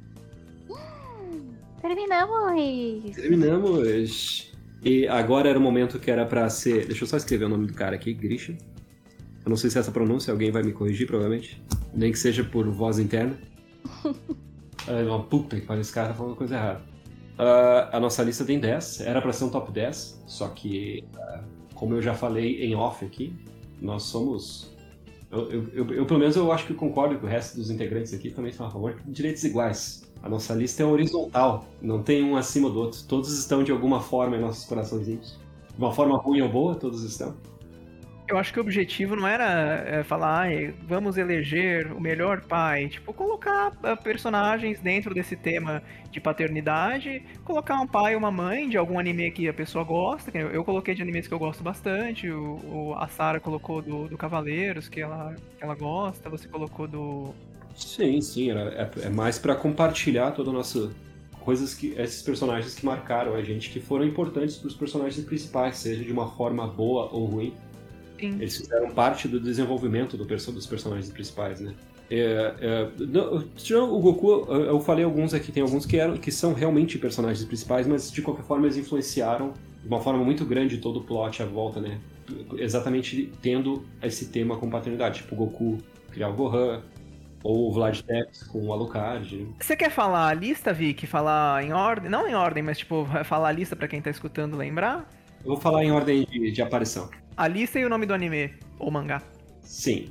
Uh, me corrige se eu estiver errado. É o Shaw Tucker do, Shaw Tucker do Fullmetal Alchemist, o Goku do Dragon Ball, o Iruka Sensei do Naruto, Fujitaka da Sakura Card Captors, o Kido do Saint Seiya, ou Cavaleiros do Zodíaco, eu escrevi Saint Seiya aqui porque era menor de escrever e ficava melhor na minha listinha, o Drácula, ou Vlad Tepes, do Castlevania, a Isabela do. Uh, como é que é todo o nome do anime mesmo, Pedro? Promised Neverland. Promised Neverland. Eu escrevi só Promi aqui pra ficar curto, eu esqueci o resto. O Chiwiro do a, a Lenda de Aang. O Rios, novamente, do Full Metal Alchemist. E o Grisha, do Shinjaki no Kyujin, Attack on Titan. Muito bom sei por que, eu decorei o nome dele em japonês, porque eu normalmente eu não decoro as coisas em japonês. Eu não decoro as coisas nem no nome normal. Assim, que eu não entendo. não que japonês seja normal, mas. não sei nem o nome de vocês direito. Eu não sei nem o nome de vocês direito. Eu lembro porque vocês falam o nome no início do vídeo. Do vídeo. Eu não lembrava nem que isso era áudio. Eu falei, não sei nem o que, que é Ai, muito bom. Alguma menção rosa pra fins? Ah, a TV da Sara do Mandalorian, né? Sim. Glória. Teve o Piccolo. O Piccolo. Ah, eu tenho uma que eu quero fazer, então. Faça. É que não é anime, né? Mas como a gente já saiu, é do. É o Sojiro Sakura do Persona 5. Ah, eu não sei quem é. Ele não é pai também, ele é o tutor do personagem principal. E ele tem um arco muito legal, porque uh, quando você chega, né, no começo do jogo, ele te trata super mal, ele é. Ele pega o telefone, começa a falar, você parece que ele tá falando com mulher, sabe? Fala, ah, eu vou, daqui a pouco eu tô aí, sabe? E no final, depois você vê que não é com mulher, é com uma outra pessoa, muito importante para ele. E ele tem um arco assim, ele começa a confiar no, no protagonista aos poucos, porque como é um jogo de. Como Persona é um jogo de 100 horas, 100 e pouco, eu acho que eu terminei em 120. Como é um jogo muito longo, é, você consegue ver, por isso que eu gosto de RPG, porque você consegue ver o, os arcos dos personagens aos poucos, conforme o passar dos dias, porque o personagem é em dias também. Então, conforme você vai vendo o passar dos dias, você vai vendo as, algumas mudanças de atitude do Sojiro, você vai evoluindo o seu nível de, de, confi, de confidente com ele. Uh, ele tem um desenvolvimento muito bom, gosto muito do Sojiro. Sojiro. Alguma, alguma tua, Sarah? Não, gente, para mim já, já, deu. Joguei todas as minhas cartas em todos os 25 milhões de pais do Dragon Ball. e na minha menção honrosa de Mandalorian. Foram ótimas E na menção ao professor Otônio. Ah, sim, tem o professor Antônio. Antônio. professor Antônio. Eu tenho, eu tenho mais uma menção honrosa, só que eu lembrei agora. É o pai do personagem principal do NES, do da série Mother. Ah, muito bom. Que é um RPGzinho que joga com uma criança que tem superpoderes. Uh, ele nunca aparece, né? Ele só fala pra você por telefone. é sempre que tu vai salvar o jogo, ele fala por telefone. E ele, é ele parece um pai que ele gosta muito de conversar com o filho dele. Porque sempre que tu vai salvar, ele fala um puta texto que não parece que não termina nunca antes de tu, tu conseguir salvar. E é sempre falando alguma, alguma aleatoriedade do dia dele. Então é aquele negócio fofo de, de, de, de pais que gostam de conversar com, com, Sim. o filho. Porque no jogo é chato porque tu quer salvar logo, né? Mas. É. Contexto, o contexto externo é maneiro. Ai, bom, bem lembrado, o pai do Ness. Então é isso. Já falamos nosso top 10, nossas preferências, nossos carinhos sobre cada personagem, um pouco da nossa nostalgia dentro dessas animações. Muito provavelmente as pessoas vão discordar sobre nossas escolhas em alguns, mas paciência, meus caros. C'est la vie. então é isso. Vamos nos despedir. Ô Vico, é, fala das nossas. Tipo, fala do nosso. Sei lá, do nosso Insta, do nosso e-mail, caso alguém queira mandar, porque no último eu não falei. Eu não sei. Eu não sei qual é o nosso e-mail. Gente, corta isso, pelo amor de Deus. Não, deixa que eu falo. Gente, é, antes da gente encerrar, só, tipo, se você tá escutando, tem, tipo, se você tem algum pai, ah, tem um pai que eu gosto de algum anime ou de alguma série, manda aí pra gente no e-mail, é gafocast.gmail.com. Tem o nosso Twitter também, Gafocast. Tem o nosso Insta também, Gafocast. A gente não tá postando nada. Se você tá ouvindo agora, a gente. no momento ainda não tem nada, porque a gente tá esperando lançar mais episódios para divulgar. Mas se você tá escutando, e manda, tipo, manda que depois, conforme. Se houver uh, bastante uh, feedback, a gente faz um episódio mais curto, com lendo os e-mails, vendo o que o pessoal acha. Perfeito, perfeito. Então é isso, pessoal. Muito obrigado por escutar mais uma vez nossos episódios. Ou a primeira vez, se essa for a primeira. Espero que continuem escutando mais os próximos. Iremos agradecer muito porque a gente está fazendo cada episódio com muito carinho e dedicação. E a gente realmente gosta do que a gente está fazendo aqui. Então. A gente, a gente tá fazendo com muita dedicação as edições. O primeiro, o Vico que editou, foi uma edição muito boa. O segundo, eu não sabia editar, então se você escutou o episódio do Enigma de Outro Mundo, ele foi editado por uma pessoa que nunca tinha editado nada na vida. É, com a ajuda Ai, do arrasou. Vic. Oi? Arrasou, ficou belíssimo. Ai, obrigado. Ai. De nada. Mas com a ajuda do Vico, o Vico me ajudou muito a editar. É, foi lá, pegou na minha mãozinha e ensinou tudo, ensinou bastante coisa. Muito obrigado. É nóis, Cupincha, CPX. É isso aí, então. Muito obrigado, galera. Até a próxima. Mua. Beijos. Beijos, gente. Até mais. Agora a gente tem que se despedir, que nem o Chaves em Acapulco. Boa noite, Vico. Boa noite, Sara. Boa noite, Pedro. Boa noite, Sara. Boa noite, Pedro. Boa noite, Vico. Eu vou colocar a música do Chaves aqui de Acapulco na edição. tchau, tchau. Tchau, tchau. Tchau.